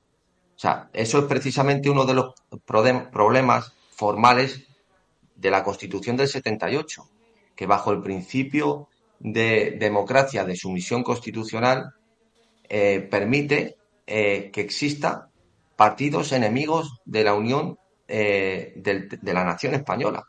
O sea, una contradicción absoluta. Eso es como si yo pretendo, por ser muy democrático, eh, eh, que en el Vaticano existan en el cónclave imanes musulmanes y, curas protestantes, porque somos muy, muy democráticos en el Vaticano. Bueno, pero si es que eso, eh, la, Constitución se fundamenta en la unidad del sujeto constituyente. ¿Cómo va a permitir al enemigo dentro del Parlamento? Pero si es que eso no tiene sentido alguno. Entonces, con ese cáncer tolerado, hemos estado bregando 40 años. Una vez que los tienes dentro, ¿de qué te quejas? Se ha inventado la palabra, la filfa, de constitucionalistas y no constitucionalistas. Pero, de, pero, qué, pero qué tontería es esa. ¿Cómo que constitucionalista y no constitucionalista?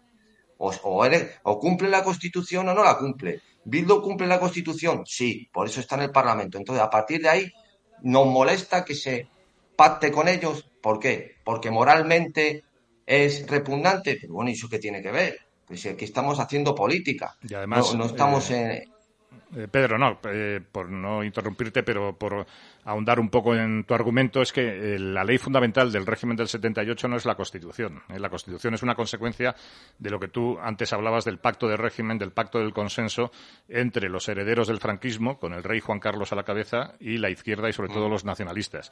Y ese pacto político, que es un pacto al margen de los ciudadanos, supuso, entre otras cosas, el reconocimiento de instituciones de la Segunda República, que tú antes hacías mención a ella, como el caso de la eh, Generalidad de Cataluña, eh, donde se trajo a Tarradellas, y eso fue por decreto ley, con lo cual hay un pacto y unos acuerdos anteriores a la Constitución. Por eso los nacionalistas muchas veces insisten en que su reconocimiento es preconstitucional. Y por eso cuando por parte de la derecha se insiste en esa esos adjetivos de constitucionales o anticonstitucionales, eh, por ejemplo, Cayetán Álvarez de Toledo no se da cuenta de que es que los nacionalistas están en el régimen antes de la Constitución del 78, con lo cual la Constitución del 78 no es la ley fundamental, es el pacto político, ¿eh? un pacto que, eh, si os parece, vamos a comentar a continuación haciendo referencia a dos acontecimientos que para mí sí tienen bastante importancia como son el hecho de, la presencia que va a tener lugar el próximo lunes del rey Juan Carlos I, el, rey desterrado en, Abu Dhabi, donde, eh, salvo sorpresas, porque muchas fuentes indican que van a intentar, tanto por parte del Gobierno como por parte de la Casa Real, hasta el último momento evitar la presencia del rey emérito en el funeral de, la reina Isabel II, por, sobre todo por la eh, el incomodo que causa eh, la figura del padre a su hijo, ¿no? Pues, Felipe VI ha llegado a la conclusión con sus asesores en el Palacio de la Zarzuela que eh, la presencia de su padre solamente puede ir en perjuicio de sus intereses políticos, de sus intereses de poder, porque en contra de lo que nos están vendiendo también la propaganda oficial del régimen y en contra de muchos de los discursos que pronuncia el rey Felipe VI, que habla de, la necesidad de transparencia, de ética, de ejemplaridad, que es una nueva monarquía, el, Felipe VI no se está moviendo por unas cuestiones morales o éticas. ¿eh? porque incluso las cuestiones morales o éticas sería tener eh, desde el punto de vista personal respeto a su padre ¿eh? y respeto sobre todo a la figura de la que por la que él ha sido rey o sea una persona merece respeto merece que sea respetado por sus hijos y un hijo debe respetar a su padre desde el punto de vista moral ¿no? Pero aquí estamos ante una cuestión política. O sea, Felipe VI se porta así con su padre por una cuestión política, por una cuestión de interés de poder, de interés de la monarquía, y en este caso de la figura del rey de Felipe VI, que piensa que la presencia de Juan Carlos I ah, en España ¿eh? y, el lunes próximo en, Londres, en el funeral por la reina Isabel II, pues va en contra de su interés, ¿eh? de su interés personal, de su interés político, ¿eh? de mantener la monarquía y y mantenerse él al frente de, la casa de la casa real. Y eso es lo que hay detrás de todo esto. Una cuestión una una disputa de poder entre dos Borbones que tampoco es nueva en la historia de España. ¿eh? Cualquiera que haya estudiado nuestra historia más reciente, pues sabe perfectamente que los Borbones se devoran entre ellos, unos a otros. Ahí conocemos la historia de Carlos IV con Fernando VII, sabemos lo que pasó también con Isabel II y Alfonso XII, sabemos lo que pasó con Alfonso XIII y sus hijos, sabemos lo que pasó con Don Juan y Juan Carlos I y estamos viendo, y algunas estamos viendo yo creo que asombrados y parte de la población alucinando lo que está pasando entre eh, Felipe de Borbón y su padre, ¿no? Pero bueno, esto no es nuevo, esto es una lucha de poder y, esto es ante lo que nos encontramos. ¿eh? Me gustaría conocer vuestra opinión al respecto. No sé si empezamos por Pedro, si te parece, ¿eh? que es el más polémico. No sé si estará de acuerdo conmigo y si continuamos contigo, Jesús. Y estamos esperando a ver si se puede conectar Marcos Peña, que le teníamos aquí, pero parece ser que tiene algún tipo de dificultad. Pedro. No, creo que lo has explicado muy bien, Javier. Todo no va a ser discutir, no, si está bien discutir, pero... Pero entre, bomberos no nos, no nos, vamos a pisar la manguera, ¿no? Como, ¿eh? Nunca mejor dicho. Eh, pues mira, el, asunto yo creo que los, en el caso que nos ocupa en la actualidad, yo creo que eh, trayendo a colación lo que habéis citado antes, que es el documental Operación Salvar al Rey, de algún modo se quiere hacer un parteaguas entre el reinado de Felipe VI y, y Juan Carlos, distanciando lo máximo eh, la imagen de, ambos y a su vez renovando, en este caso sí, la institución monárquica, debido a pues a la mala imagen que ha dado, sobre todo los escándalos. Realmente, eh, curiosamente, del corazón son los que más, eh, luego, lo que más, con más acervo se ha hecho, o se le ha Mm, dado, en los medios, vamos a decir, caña, como nuestro al, monarca emérito, y, de eso ahora mismo de, la, incomodidad eh, entre, entre Borbones a la que tú hacías alusiones en el, en el, caso en que los ocupa. De alguna manera, si queréis, podemos hablar un poco del documental. De alguna manera, el, documental eh, eh, de lo que se trata es, después de ya 40 años, decir lo que todo el mundo sabía desde una plataforma, a mi juicio, eh, eh, desde una perspectiva que eh, aleja al monarca de lo que es el régimen en el que estamos del 78. Es decir, separa de manera quirúrgica al monarca de lo que ocurrió en la transición como si fueran dos cosas distintas. Me refiero al monarca en el sentido de su degeneración, vamos a decir, que siguió post, eh, a través de, de sus uh, negocios y sus amoríos, etcétera. Cuando hablas de monarca, hablas de Juan, Juan, Carlos I, para entendernos. Sí, claro. Cuando tenemos dos reyes. Eh, sí. de Juan Carlos, perdona, de Juan Carlos, sí, del documental que trata sobre Juan Carlos I. La, la prueba es que, por ejemplo, eh, el 70% del documental lo ocupan periodistas del llamada prensa del corazón, Es decir, eh, desde el punto de vista análisis político, la, la referencia que es hasta el 23F, que sale eh, mm, el coronel Camacho, del cual está en esta radio, Decisión Radio, Muniesa también, es casi testimonial, lo dicen, pero no ahondan más, no podían haber hablado también del contubernio y del pacto que hubo del gobierno de concentración donde estaban todos, no lo dice, lo dejan de manera velada. Pedro, lo que yo tengo conocimiento es que les estuvieron grabando horas y horas, ¿eh? tanto a, eso, es lo que quiero decir. a Muniesa sin duda, sin duda al coronel Camacho y luego han cogido pues una parte que es una parte muy significativa e importante porque ahí Diego Camacho vuelve a denunciar algo que ya ha hecho en estos micrófonos que hizo en otras en otros micrófonos.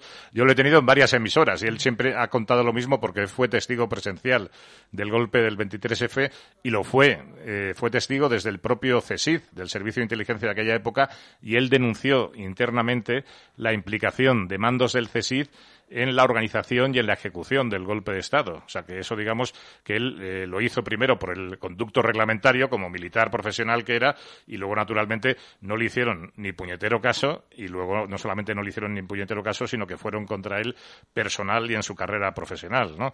Eso es lo que digo, Javier, que, efectivamente, que se nota, eh, hablo de la edición del documental, como es evidente, igual que Roberto Centeno ha contado que en la parte que él cuenta del petróleo, la segunda parte es que él se presenta en el ministerio y por ir allí a Emiratos, a hacer a Abu Dhabi, creo, o a Kuwait, no me acuerdo, donde estaba Fernando Osbar de embajador, le montan un pollo diciendo que cómo se le ocurre hacer un contrato del petróleo, que eso es territorio del monarca. Esa parte pues tampoco la han puesto. Lucky you can get lucky just about anywhere. This is your captain speaking. Uh, we've got clear runway and the weather's fine, but we're just going to circle up here a while and uh, get lucky. No, no, nothing like that. It's just these cash prizes add up quick. So I suggest you sit back, keep your tray table upright, and start getting lucky. Play for free at LuckyLandSlots.com. Are you feeling lucky? No purchase necessary. Void where prohibited by law. 18 plus terms and conditions apply. See website for details. With lucky landslots, you can get lucky just about anywhere. Dearly beloved, we are gathered here today to. Has anyone seen the bride and groom? Sorry, sorry, we're here. We were getting lucky in the limo and we lost track of time. No, Lucky Land Casino, with cash prizes that add up quicker than a guest registry. In that case, I pronounce you lucky. Play for free at LuckyLandSlots.com. Daily bonuses are waiting. No purchase necessary. Void where prohibited by law. 18 plus. Terms and conditions apply. See website for details. Sí, el, el documental eh, que se llama Salvar al Rey, eh, pues habla de cómo antes, eh, cuando estaba reinando, intentaban salvar al rey, pero es que el objetivo del documental es cargarse a este rey para salvar la monarquía para decir que bueno que fue un accidente lo que pasó con ese monarca, pero que la monarquía va bien, la monarquía es fantástica y este rey ya de ahora lo va a hacer todo bien. Cuando el tema aquí, el elefante en la habitación es que esta monarquía eh, surgió como surgió, eh, de manos de Franco, contra la voluntad del legítimo heredero al trono de España, que era Juan de Borbón. O sea, ya nació esta, esta restauración borbónica, ya vino eh, mal desde el principio y eh, se ha arrastrado, ha, tenido todo tipo de tropelías, todo tipo de, monstruosidades que en otro, en, una monarquía como la británica, jamás, jamás se tolerarían. O sea, si un monarca se pasa de la raya, pues eh, lo controlan y lo, llaman al orden, y si no, pues lo obligan a abdicar como obligaron a abdicar al tío de la reina. Que, tenía tendencias. Eh, sí, es que aquí realmente en vez de el famoso dicho consigna, ¿no? De que Dios nos salve del rey, aquí habría que decir que Dios nos salve del rey, ¿no? Que salvar al rey, que Dios nos salve del rey, ¿no? Porque lo más, eh, yo creo que lo más contundente de este documental, que yo la verdad no lo he podido ver en su totalidad, pero eh, los resúmenes que he visto, lo que señalan es un hecho que para mí es gravísimo, y es que un aparato del Estado, un instrumento del Estado tan importante como es un servicio de inteligencia, un servicio de inteligencia, como ha denunciado el coronel Camacho en sus libros, que tiene, y eso hay que recordarlo, tiene un presupuesto eh, increíble para realizar sus acciones. Tiene medios humanos y materiales para realizar todas sus actividades. Y tiene una característica, esta de, del secreto oficial, que le da una cierta, digamos, eh, queramos o no, impunidad, ¿eh? o por lo menos que no se le puede investigar como ni puede haber una transparencia respecto a sus actividades que otros aparatos y otros servicios del Estado. Pues bien, todo este servicio de inteligencia, en lugar de estar al servicio de los intereses de la nación española, en lugar de estar al servicio de España, ha estado durante 40 o 45 años, y yo creo que sigue estando en la actualidad, al servicio del interés de una familia, de una institución, ¿eh? una institución monárquica, que por muchos que unos defiendan y crean que es un símbolo de la unidad y permanencia del Estado y de la unidad y permanencia de España, pues es que la unidad de España no puede ser, eh, no puede depender de una circunstancia personal, como es eh, la historia de una familia, de una circunstancia personal, porque fíjate, ahora tenemos eh, como heredera del trono, tenemos a la princesa Leonor, la princesa de Asturias. Entonces, si esta mujer pues tiene un accidente, un problema de salud, cualquier circunstancia personal, eso altera altera la, permanencia y unidad de España. O sea, cualquier circunstancia, eh, imaginemos que, también lo tuviese la, infanta Sofía. Nos encontraríamos allí ante la circunstancia de que, el heredero sería Froilán, ¿no? Felipe Froilán primero. Sería algo, algo terrible. Ya es algo terrible, pero lo hemos normalizado. Y lo que tú decías, no es que esté al servicio de una familia el Estado, es que el Estado es el cortijo de un sátrapa. Y, no, lo, no somos capaces de asumirlo. Hablaba antes que, en los 80 o en los 90, cuando, cuando se creó ese mito del 92 de que el rey fantástico, la monarquía era incriticable socialmente y, cometía todo tipo de tropelías, pero se creó un, abus, un tabú en la mente de los españoles que eso era, eso era el maná. y todavía hay muchos españoles que eh, permanecen y, prefieren seguir instalados en esta mentira. Eso y en, es. Y, en esta, eh, y sobre todo en esta corrupción, en esta putrefacción, eh, tanto humana, personal como institucional. ¿no? Claro, claro. En la carta, en la carta que Juan, don Juan de Borbón le escribió a Juan Carlos para que no aceptara la corona de, parte de, de Franco, le decía claramente, Juan Carlos le decía, acepto el nombramiento para salvar la monarquía. Y Juan, Juan le respondía, ¿qué monarquía vas a salvar? Una monarquía sin honor ni es monarquía ni es nada. Y eso es lo que tenemos aquí. Es un, sobre todo si la comparamos con otras monarquías, eh, como la monarquía británica, la monarquía española es es, eh, pues eso, es salsa rosa, es salsa rosa y eso el documental se ha centrado en la salsa rosa, no ha entrado al fondo de todas las tropelías políticas que han hecho que, el Estado español, que la nación española eh, sea un cortijo de, un sátrapa, un cortijo al servicio de, pagarle, las, pagarle las mujeres, eh, darle empleos en la televisión a Bárbara Rey, a quien sea, todo para tapar a un monarca que se pasaba de la raya. ¿Por qué? Porque al final, al final eh, la monarquía depende de, estas figuras y España no puede depender de esto. Claro. Es que eso es así. Pedro. Bueno, eh, no quería eh, entrar en eso, pero ya que lo ha dicho Jesús, pues de honor decir que la carta que escribe don Juan a Franco y a su hijo la escribe Antonio García de Trevijano en Estoril, con él. bueno, recuerda también Javier cómo muchos republicanos en la época de máximo esplendor de la monarquía española decían que eran republicanos, sí, pero que eran juancarlistas. Se creó el término de juancarlismo para decir este rey campechano desborda cualquier forma de Estado y de gobierno y casi hay que adorarle porque es estupendo. Hasta un anarquista sería juancarlista. Entonces, se creó un mito, vuelvo de nuevo al, al mito, eh, sobre eh, un mito fundador en la Constitución, en el régimen del 78, en la monarquía, eh, con la monarquía como institución, eh, que, bueno, pues que era, como dice Jesús, era prácticamente una herejía por, eh, ir contra, hacer siquiera una crítica sobre, sobre, la, sobre el monarca. O sea, tenía patente de corso para hacer lo que le diera absolutamente la gana, era conocido por muchos y por todos, y lo peor de, de todo no es que fuera estuviera conocido por todos o por muchos lo que hacía, sino que estaban deseando corromperse con él. Estaban deseándolo, tener negocios con él, acercarse a él para tener algo en común. Esto, esto es realmente lo, grave. El deseo de acercarse a, la monarquía e, es, realmente eh, curioso cómo se desliga a Urdangarín del monarca en el documental, como si Urdangarín dentro de la Casa Real fuera un outsider que hubiera actuado por su cuenta, bueno, una cosa realmente sorprendente y irrisoria, o sea, como eh, es una cosa que te encuentras, bueno, que es que Urdangarín nos ha salido un, un mangante y bueno, ¿qué ha pasado aquí? es, realmente graciosísimo. En una familia de currantes. además estaba el, secretario de la, de la casa, de uno de los secretarios, de los funcionarios de la, de la Casa del Rey, era participaba en las empresas de, de Urdangarín y de la infanta Cristina. Por supuesto, y Urdangarín dijo en sus declaraciones que él solo quería ser como los demás. No como los demás de la calle, sino como los demás de la familia. O sea, dedicarse al negocio de la familia que es poner el cazo. Es, pero lo que tenemos que entender es el perjuicio que le ha hecho a España esta monarquía. Eh, España, cuando empezó la monarquía, era la octava potencia mundial con un 38% de PIB eh, industrial a nivel de, Irlanda, a nivel de Corea del Sur. España era un país, era, era una potencia en desarrollo. ¿Dónde está España hoy? España se la han desvalijado completamente. Esta monarquía ha acabado con todo para homologarse con Europa, para repartir a los nacionalistas, para mantener la ficción de, esta monarquía en el poder. España ha quedado arrasada. Y, lo peor es la corrupción social, porque dicen que los eh, países tienen la religión de, sus reyes.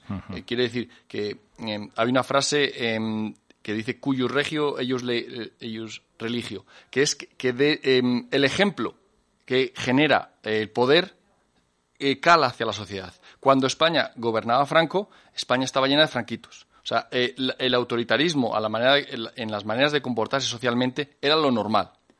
Cuando hay un rey corrupto, chorizo y ladrón, es la sociedad quiere parecerse a él. Como decía Pedro, todos quieren corromperse. Hay una pasión por corromperse en la sociedad y la corrupción cala a todas las capas de la sociedad. Por eso hoy tenemos telebasura, tenemos eh, cultura basura. Bueno, la telebasura hay en todas las televisiones del mundo. ¿eh? pero, pero es que en España está exacerbada hasta, hasta grados. porque eh, no, no, conoces el caso de México o de Argentina, ¿eh? que ahí nos dan 3.000 vueltas ¿no? en muchos aspectos. Pero, el cambio que ha habido en España mm. ha venido desde que se impuso la monarquía.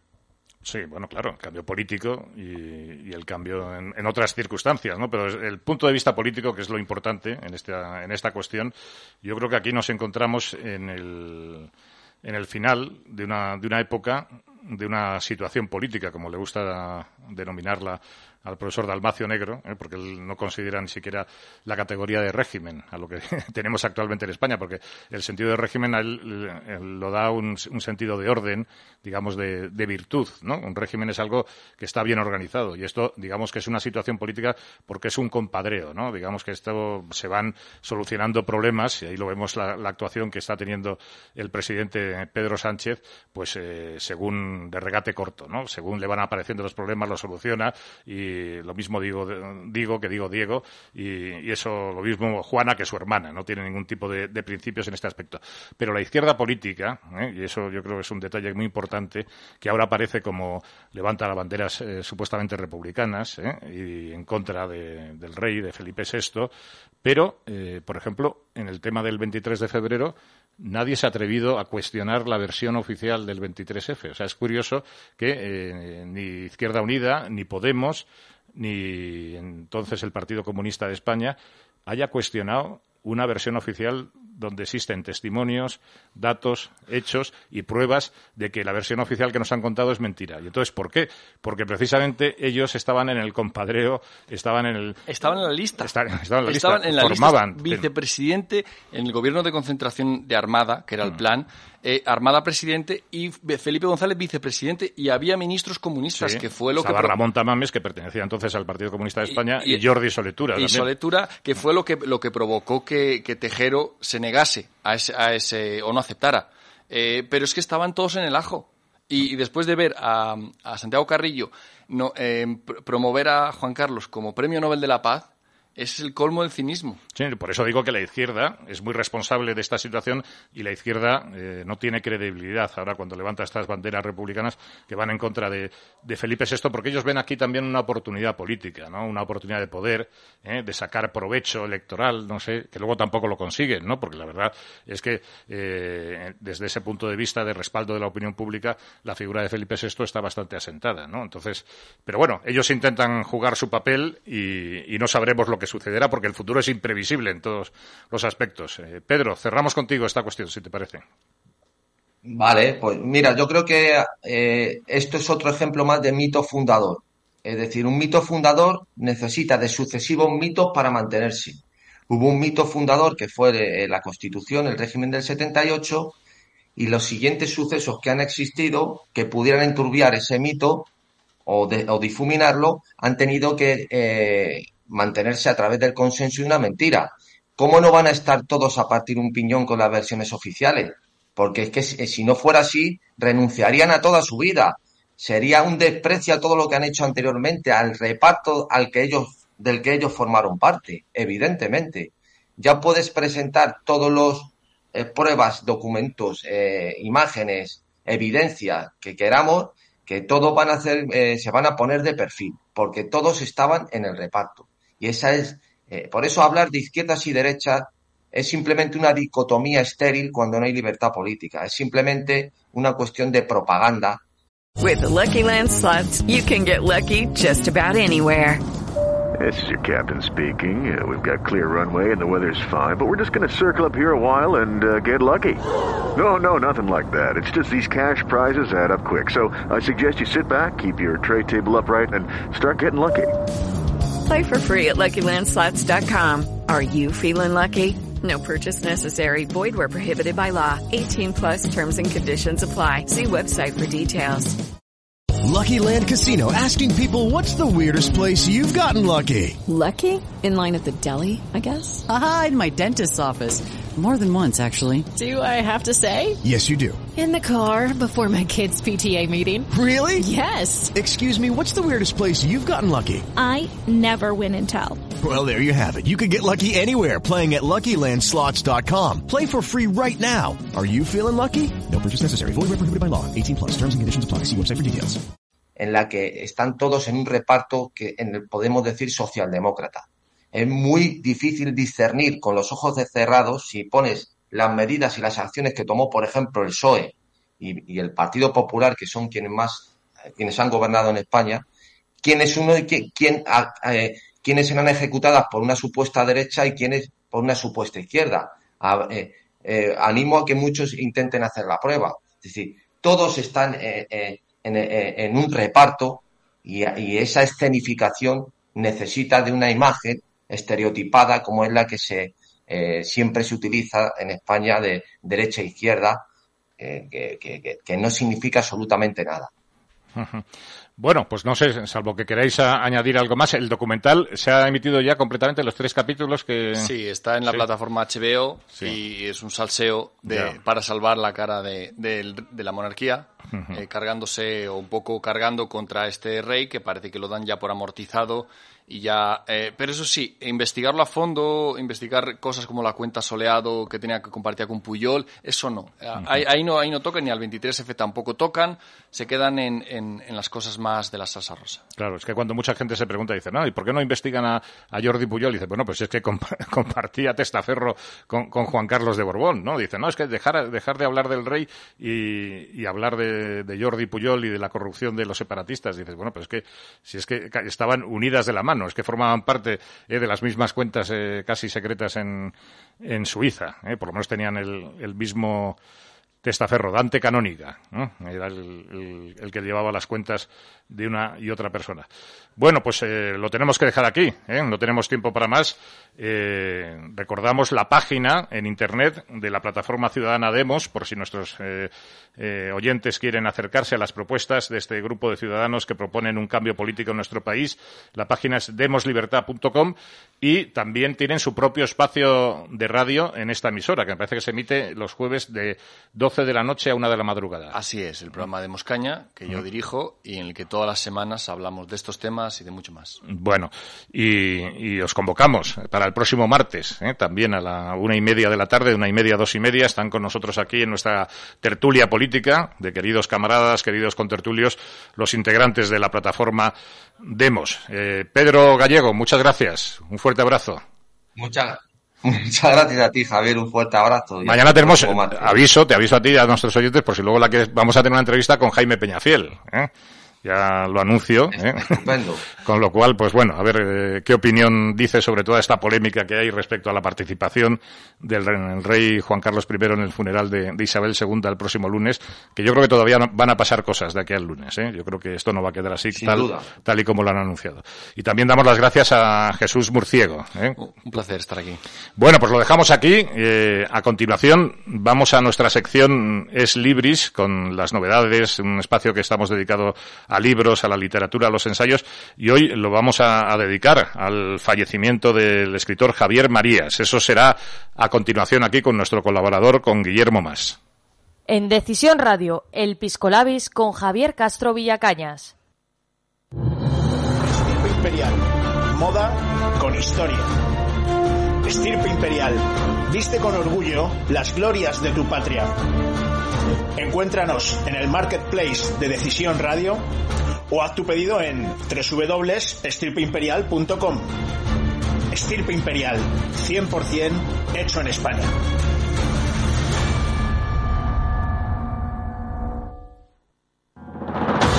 ¿Tu sueño es servir y proteger a los demás? Haz de tu vocación una profesión y conviértete en policía local, policía nacional o vigilante de seguridad estudiando en Academia Levantina. Llevamos más de 20 años preparando a los agentes del futuro. Ahora además con clases online fácilmente adaptables a tus necesidades.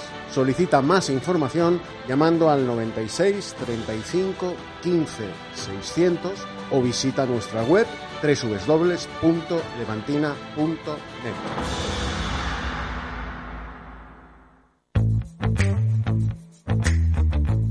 ¿Cansados de que se empañen las gafas?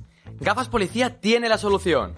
Fabricamos lentes GP Pro con tecnología antibao ideales para llevar con la mascarilla y que no se te empañen. Disponibles en modelos exclusivos para Guardia Civil, Policía Nacional, Policía Local, Legión y también con nuestra propia marca Gafas Policía.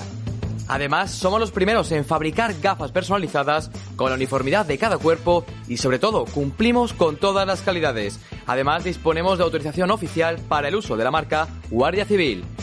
Aptas para todos los públicos. Puedes comprarlas aunque no seas policía o militar. Entra ya en gafaspolicía.com y descubre todos nuestros modelos. Hola, soy Pepe Martínez. Te invito a escuchar Gaceta del Motor, el programa decano del sector del automóvil. Hablamos de, tráfico, de nuevos productos, de la industria, de economía, del deporte. El automóvil lo vincula todo. Escucha los podcasts de Gaceta del Motor en decisionradio.com. Hola, soy Pastora Tobar y te invito a escuchar mi programa en directo con Pastora por Decisión Radio. Temas de autoayuda, reflexión, entrevistas y testimonios. En directo con Pastora Tobar. Recuerda que también puedes escuchar el podcast en decisionradio.com.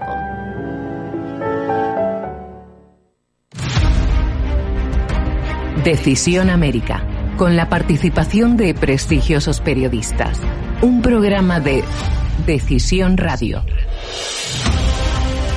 Con toda la información y análisis de la mano de prestigiosos periodistas iberoamericanos.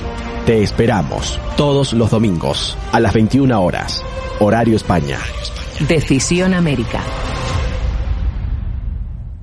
Voy a volver a explicarlo, a ver si soy capaz de explicarlo. Eh, los ERTES no son parados. Escuela de Idiomas, los viernes a las 7 de la tarde, un programa semanal para que se nos entienda todo. Yo sé que esto tiene, requiere mucha, tiene mucha dificultad. Yo creo que en este país los niños y las niñas a partir de ahora ya van a saber lo que son los ERTES.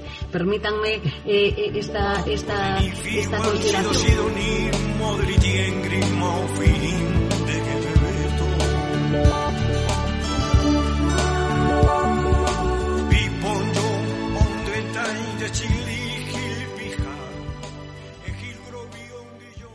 Ya has tomado tu decisión y esta te define.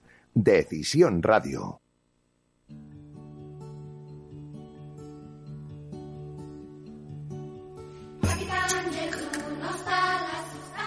Ex Libris, la actualidad editorial en el Pisco Labis.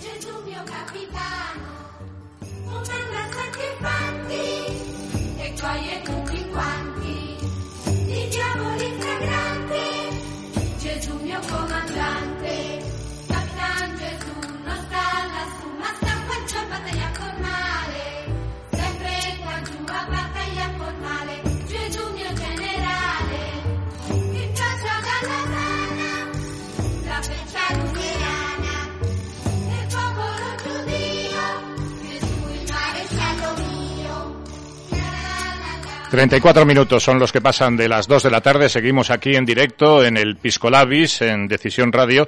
Y el pasado domingo fallecía en Madrid el escritor, traductor y editor, además de miembro de la Re- Real Academia Española, Javier Marías. Javier eh, Marías era uno de los eh, novelistas más importantes de nuestro país, también traducido a numerosos eh, idiomas. Y en esta sección que cada martes eh, es Libris, eh, que dedicamos a- al mundo de, los libros, de los ensayos, de la literatura y de la novela, donde siempre hacemos una comparación entre un, un autor y, un, y una obra clásica con un autor y una, una, una obra moderna, pues yo creo que en esta ocasión merece la pena unir todo el programa en una referencia al fallecimiento y a la importancia de, de la personaje y de, la obra de Javier Marías. Y para eso contamos con nuestro colaborador, con Guillermo Más. Guillermo, muy buenas tardes. Muy buenas tardes, Javier. Pues totalmente de acuerdo con lo que has dicho. Eh, la verdad es que llevamos una semana un poco negra. Eh, en el ámbito político murió la reina de Inglaterra y en el ámbito de las artes, pues hoy hemos conocido la muerte del cineasta Jean-Luc Godard y el domingo, como bien señalabas, pues se murió Javier ¿Qué importancia le das tú a la figura y a la obra de Javier Marías? Pues normalmente eh, cuando a un escritor extranjero se le pregunta por algún escritor español solía contestar que, que conoces a Javier Marías. Es decir, que con Javier Marías se va eh, la única candidatura viable que había al premio Nobel, el único escritor que a nivel internacional era reconocido como uno de los grandes en la, en la actualidad. Es verdad que en España es una figura controvertida, mucho más leído fuera de España que dentro de España, pero yo creo que su literatura habla por sí mismo, más allá de sus eh, equivoca- equivocaciones personales o sus opiniones políticas, era un gran escritor.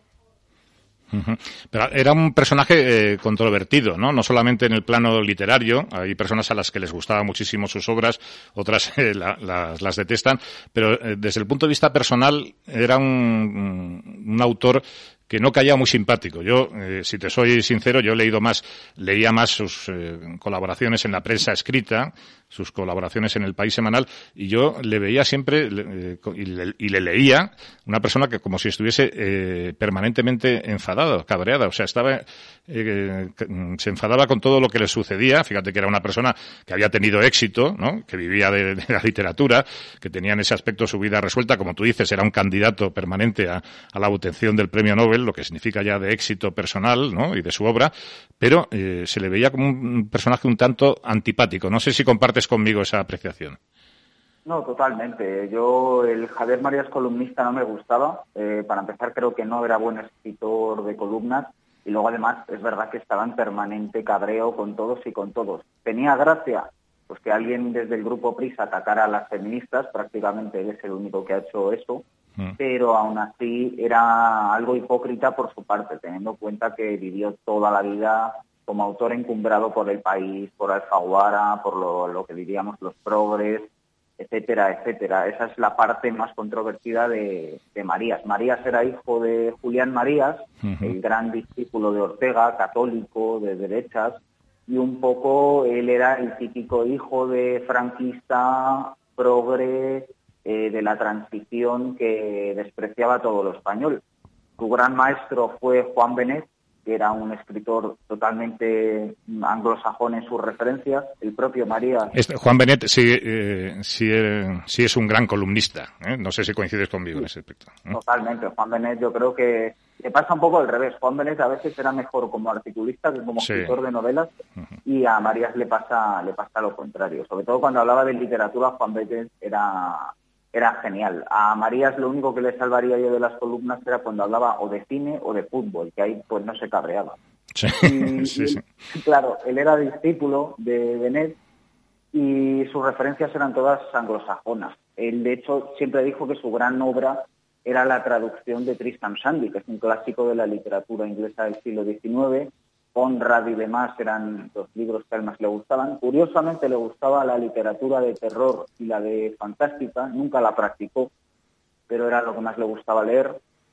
Y en cuanto a escritor, empezó muy joven, empezó por enchufe, porque era traductor, porque era hijo de su padre, pero es verdad que pronto demostró que tenía una valía auténtica, sobre todo a raíz de dar clase en Inglaterra, ¿no? por, eh, donde estuvo de profesor, se convirtió en un escritor que contó lo que era vivir en Inglaterra ¿Te preocupas por tu familia? Entonces, ¿por qué darles solo huevos ordinarios cuando pueden disfrutar de lo mejor? Eggland's Best, los únicos huevos con ese delicioso sabor fresco de granja, además de la mejor nutrición, como 6 veces más vitamina D, 10 veces más vitamina E y 25% menos de grasa saturada que los huevos regulares, además de muchos otros nutrientes importantes. Así que, dales los mejores huevos. Eggland's Best, mejor sabor, mejor nutrición, mejores huevos. Y empezó con todas las almas, sobre todo, que es su primera gran obra. Luego dejó, pues, de manera consecutiva, cinco o seis novelas que son clásicos, eh, que serán leídas dentro de 100 y 200 años, como son Negra espalda sobre el tiempo, eh, Corazón tan blanco, Mañana en la batalla piensa en mí, o Tu rostro mañana. Luego la parte final de su obra, que es lo que vino después de Tu rostro mañana. Tu rostro mañana es una trilogía de más de mil páginas en total que escribió a lo largo de 10 años. Es su gran obra. Es probablemente una de las últimas grandes obras de la literatura española. Y después todo lo que ha escrito pues era bastante malo, bastante mediocre. Y yo creo que eso tiene mucho que ver también con que su figura pública estuviera tan enfadada, ¿no? De alguna forma él sabía que era un, un artista creativamente muerto que solo podía hacer repeticiones de lo que ya había hecho sin llegar a, a esa grandeza. Yo creo que eso eh, pues le atacó en lo personal. Y luego aparte, pues Marías era alguien bastante encerrado en sí mismo. Casi todos los protagonistas de Javier Marías son Javier Marías y casi todas las novelas pues carecen de acción, eh, ocurren en la cabeza del personaje principal y tienen de valía el lenguaje. Eh, hay mucha gente que dice que la gramática de Marías es muy mala porque rompe con las normas de la lengua, lo cual no sabe ser curioso en alguien que acabó entrando en, en la Real Academia de la Lengua, como antes has señalado. Y, eso es lo más valioso, una escritura totalmente personal, una voz única. Y cuando se murió, pues muchos nos apenamos porque sabíamos que esa voz había desaparecido y que aunque en los últimos años no había dejado nada de gran valía, eh, pues siempre cabía la esperanza de que volviera a resurgir el gran Marías de hace 20 o 30 años, que era un escritor pues difícilmente comparable. Porque para ti, ¿cuál es eh, su mejor obra? ¿Cuál es la novela que a ti, eh, digamos, te ha, te, ha, pro- eh, te ha producido más placer como lector y como crítico que eres?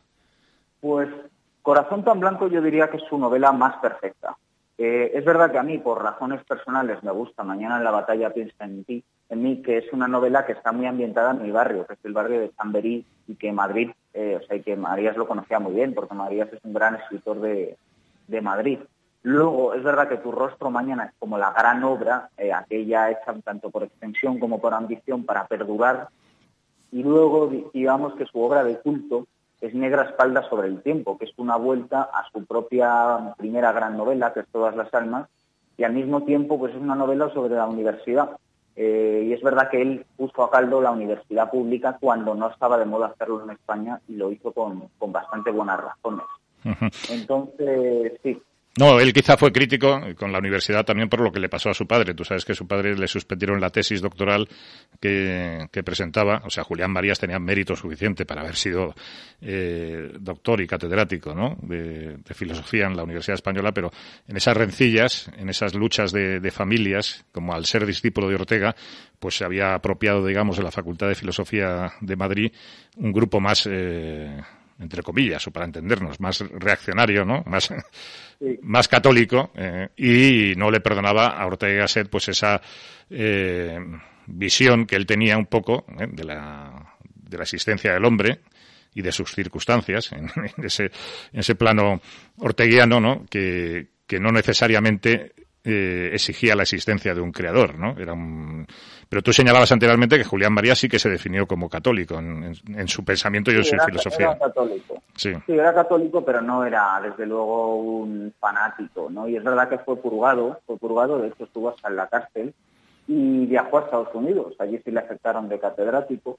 Y de hecho, en buena medida, el amor de... Hmm. Pero bueno, estuvo, estuvo en la cárcel por su participación en la guerra civil en el bando republicano, me parece que fue sargento y entonces al final de la guerra pues tuvo que, que someterse a una serie de juicios, me parece, ¿no?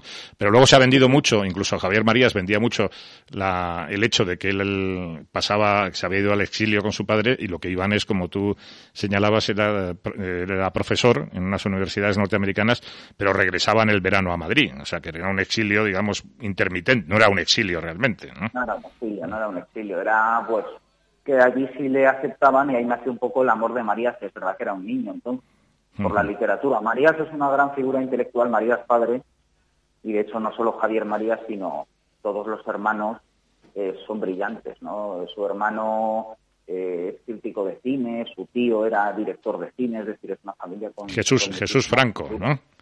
Jesús Franco era su tío.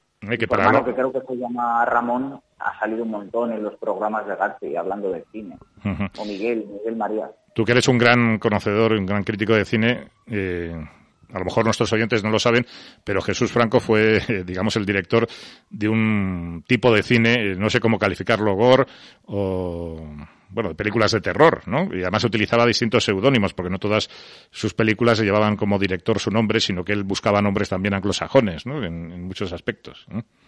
Sí, era como el Wood español, es el gran director de serie Z o serie películas de muy bajo presupuesto y de género Hmm. en España, con alto contenido erótico, muchas de ellas, y que hizo cientos, además, hizo cientos de películas y, bueno, eh, la verdad es que rescatables hay pocas, pero tiene gracia volver a verlas porque tienen algo de pionero, ¿no?, en, en el cine español.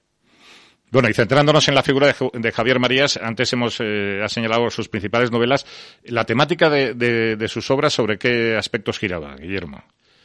Pues sobre el espionaje, curiosamente, él conocía muy bien el mundo de los espías eh, y lo desmitifica muy bien. Se parecen un poco a las novelas de John Le Carré. O sea, desde, no, desde luego no se parece a las de Ian Fleming, a James Bond, no. Son espías como los de Le Carré, espías con vidas grises, espías encerrados en sí mismos. Humanos, ¿no? El factor humano de Graham Greene también, ¿no? Que siempre es lo que determina la actuación de una persona, ¿eh? las circunstancias personales.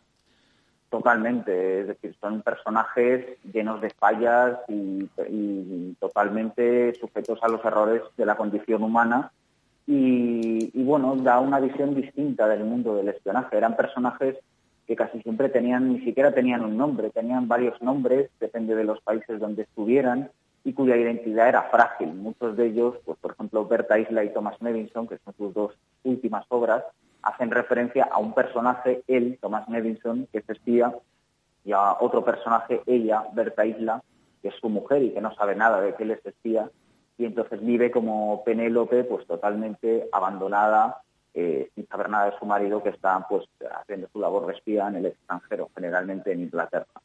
Y, y claro, esto que puede sonar interesante, pues leído por Javier Marías no tiene ni una sola escena de acción, ni una escena, ni una sola escena de intriga, sino que está llena de, de escenas extrañas. Javier Marías tenía eh, mucho de extraño y, y de imágenes insólitas que se te quedaban grabadas en la mente. Pero sobre todo Marías es un escritor del lenguaje, es decir, no hay que leerlo por la trama, hay que leerlo por dejarse llevar por el río de sus palabras. Yo creo que pocos escritores han dejado tantos buenos inicios de novelas. Sus inicios son inolvidables.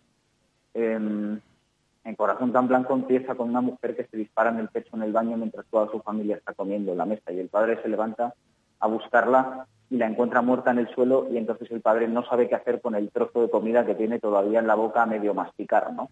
Eh, y se le ve casi más, eh, más fuera de lugar por no saber qué hacer con esa comida que tiene en la boca, si terminar de comérsela o echarla, que por su hija que está en el baño con un tiro en el pecho muerta. Son este tipo de situaciones extrañas, imágenes que van cosiéndose a lo largo de grandes frases, eh, pues las páginas y las páginas de Javier María. Y no sé si tiene importancia ahí la cuestión de la figura del padre, porque yo eh, he sido, digo, soy más seguidor de los libros de John Le Carré y allí todos los espías eh, tienen una trama personal propia y la figura del padre tiene una importancia fundamental, ¿no? Y entonces, como tú antes señalabas que Javier Marías de, alguna forma se proyecta en su obra y en sus personajes, no sé si hay, hay una referencia, o sea, ves tú una relación de lo que es eh, eh, la relación padre-hijo, él con su padre, con Julián Marías, no sé si, si aparece esa, esa referencia en algún momento. Sí, totalmente. Hecho, es fundamental para entender su obra. Él siempre dijo que a su padre le admiraba antes de nada como escritor. Verdad su padre escribía muy bien, ahí están sus memorias. Y él, acabó viviendo con su padre. De hecho, la Casa de María es famosa ahora en las entrevistas y tal por la gran biblioteca. En realidad esa biblioteca es de su padre y acabaron viviendo juntos. De todos los hermanos, cuando murió la madre, acabaron viviendo ellos dos solos. Su padre ya estaba prácticamente ciego y le sacó en casi todas sus novelas. Eh, de hecho, es curioso porque en todas las novelas donde aparece el padre son las mejores de María. Su rostro mañana eh, aparece un personaje que es claramente Julián María. En Mañana en la batalla piensa en mí, Corazón tan blanco. Hay personajes inspirados directamente en el padre de Javier Marías, en Julián, y son fundamentales en la trama y son fundamentales para entender al personaje. Es decir, que Javier Marías no se puede entender sin entender a Julián Marías. Y esa es otra razón más para volver a la obra de- del propio Julián Marías, que no solo es un gran discípulo de Ortega, que no solo es un gran profesor de filosofía, sino que también es el padre de Javier Marías y él mismo en alguna entrevista, que en una entrevista con Sánchez Dragó, en la que Sánchez Dragó le dice, bueno, ahora se te conoce más por ser padre de Javier que por ser alguien con tu obra. Y él dice que, bueno, que lo ha asumido con, con mucha tranquilidad, ¿no? Bueno, pues si te parece, eh, Guillermo, eh, lo vamos a dejar aquí. Algún día hablaremos de Julián Marías. Yo creo que Julián Marías también merece su, su reseña en, esta tu sección, ¿no? Cuando hablemos ya de los pensadores clásicos, de una obra clásica, ¿no? Porque yo creo que es un filósofo importantísimo en la historia de nuestro país. Pero hoy lo hemos dedicado a, a la figura también muy importante de Javier Marías, que fallecía el pasado domingo. Y para terminar, si aconsejas una obra suya a, a nuestros oyentes, una novela, pues yo recomiendo Corazón tan blanco de, de Javier Marías y de Julián Marías España Intel- In- Inteligible, que es un libro sobre historia de España muy bonito. Bueno, pero a Julián Marías le dedicamos, le vamos a dedicar su, su tiempo y su espacio también, si te parece. ¿eh? Aparte. Totalmente. Bueno, pues eh, lo dejamos aquí. Guillermo Más, que ya se habrán dado cuenta nuestros oyentes que es un sabio, ¿eh? es un joven sabio, el que tenemos el privilegio de contar con, con todos nosotros. Él es escritor, crítico, tiene un canal en YouTube que yo aconsejo también a, todos ustedes, es Pura Virtud, y él es colaborador en el Correo de España, en la Tribuna del País Vasco y también en el Manifiesto. Y aquí lleva esta sección que lleva por título Es Libris, que cada martes pues hacemos estas reseñas a obras clásicas y a obras modernas. Guillermo, muchas gracias, un fuerte abrazo. Muchas gracias a ti, Javier. Un fuerte abrazo.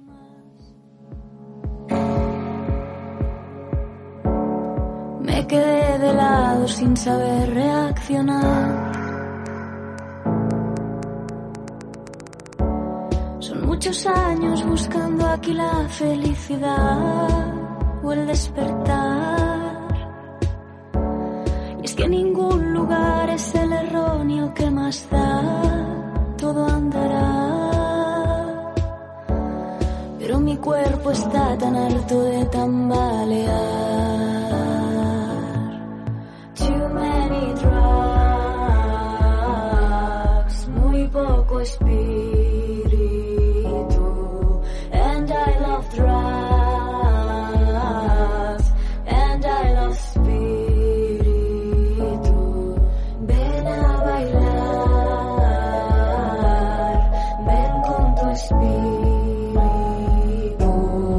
Bueno, lo tenemos que dejar aquí, no tenemos tiempo para más. Regresamos mañana a la una de la tarde aquí en el Pisco Labis, en, en Decisión Radio. Mañana con nuevas noticias, nuevos contertulios y la entrevista con Jaime Peñafiel, que ya les aviso, no se lo pierdan porque cuenta cosas muy importantes ¿eh? y muchas de ellas tienen relación con la tensión que se está viviendo en la Casa Real entre Felipe VI y su padre Juan Carlos I. Nosotros lo dejamos aquí, regresamos mañana. Damos las gracias a nuestro técnico que ha estado esta última hora con nosotros, Luis de Gubella, que es un auténtico maestro porque está como, como Miguel de Cervantes, está manco, el manco del- de los mandos técnicos aquí en Decisión Radio, que le tenían que ver ustedes como con una sola mano la cantidad de cosas que se pueden hacer con los mandos y con el control técnico. Muchas gracias a él y a todos ustedes. Mañana regresamos. Reciban un saludo cordial de Javier Castro Villacañas. Muy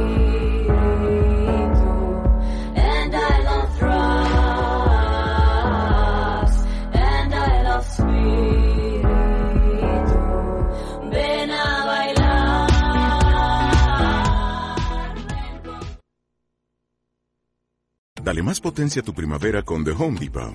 Obtén una potencia similar a la de la gasolina para podar, recortar y soplar con el sistema OnePlus de 18 voltios de Ryobi desde solo 89 dólares. Potencia para podar un tercio de un acre con una carga.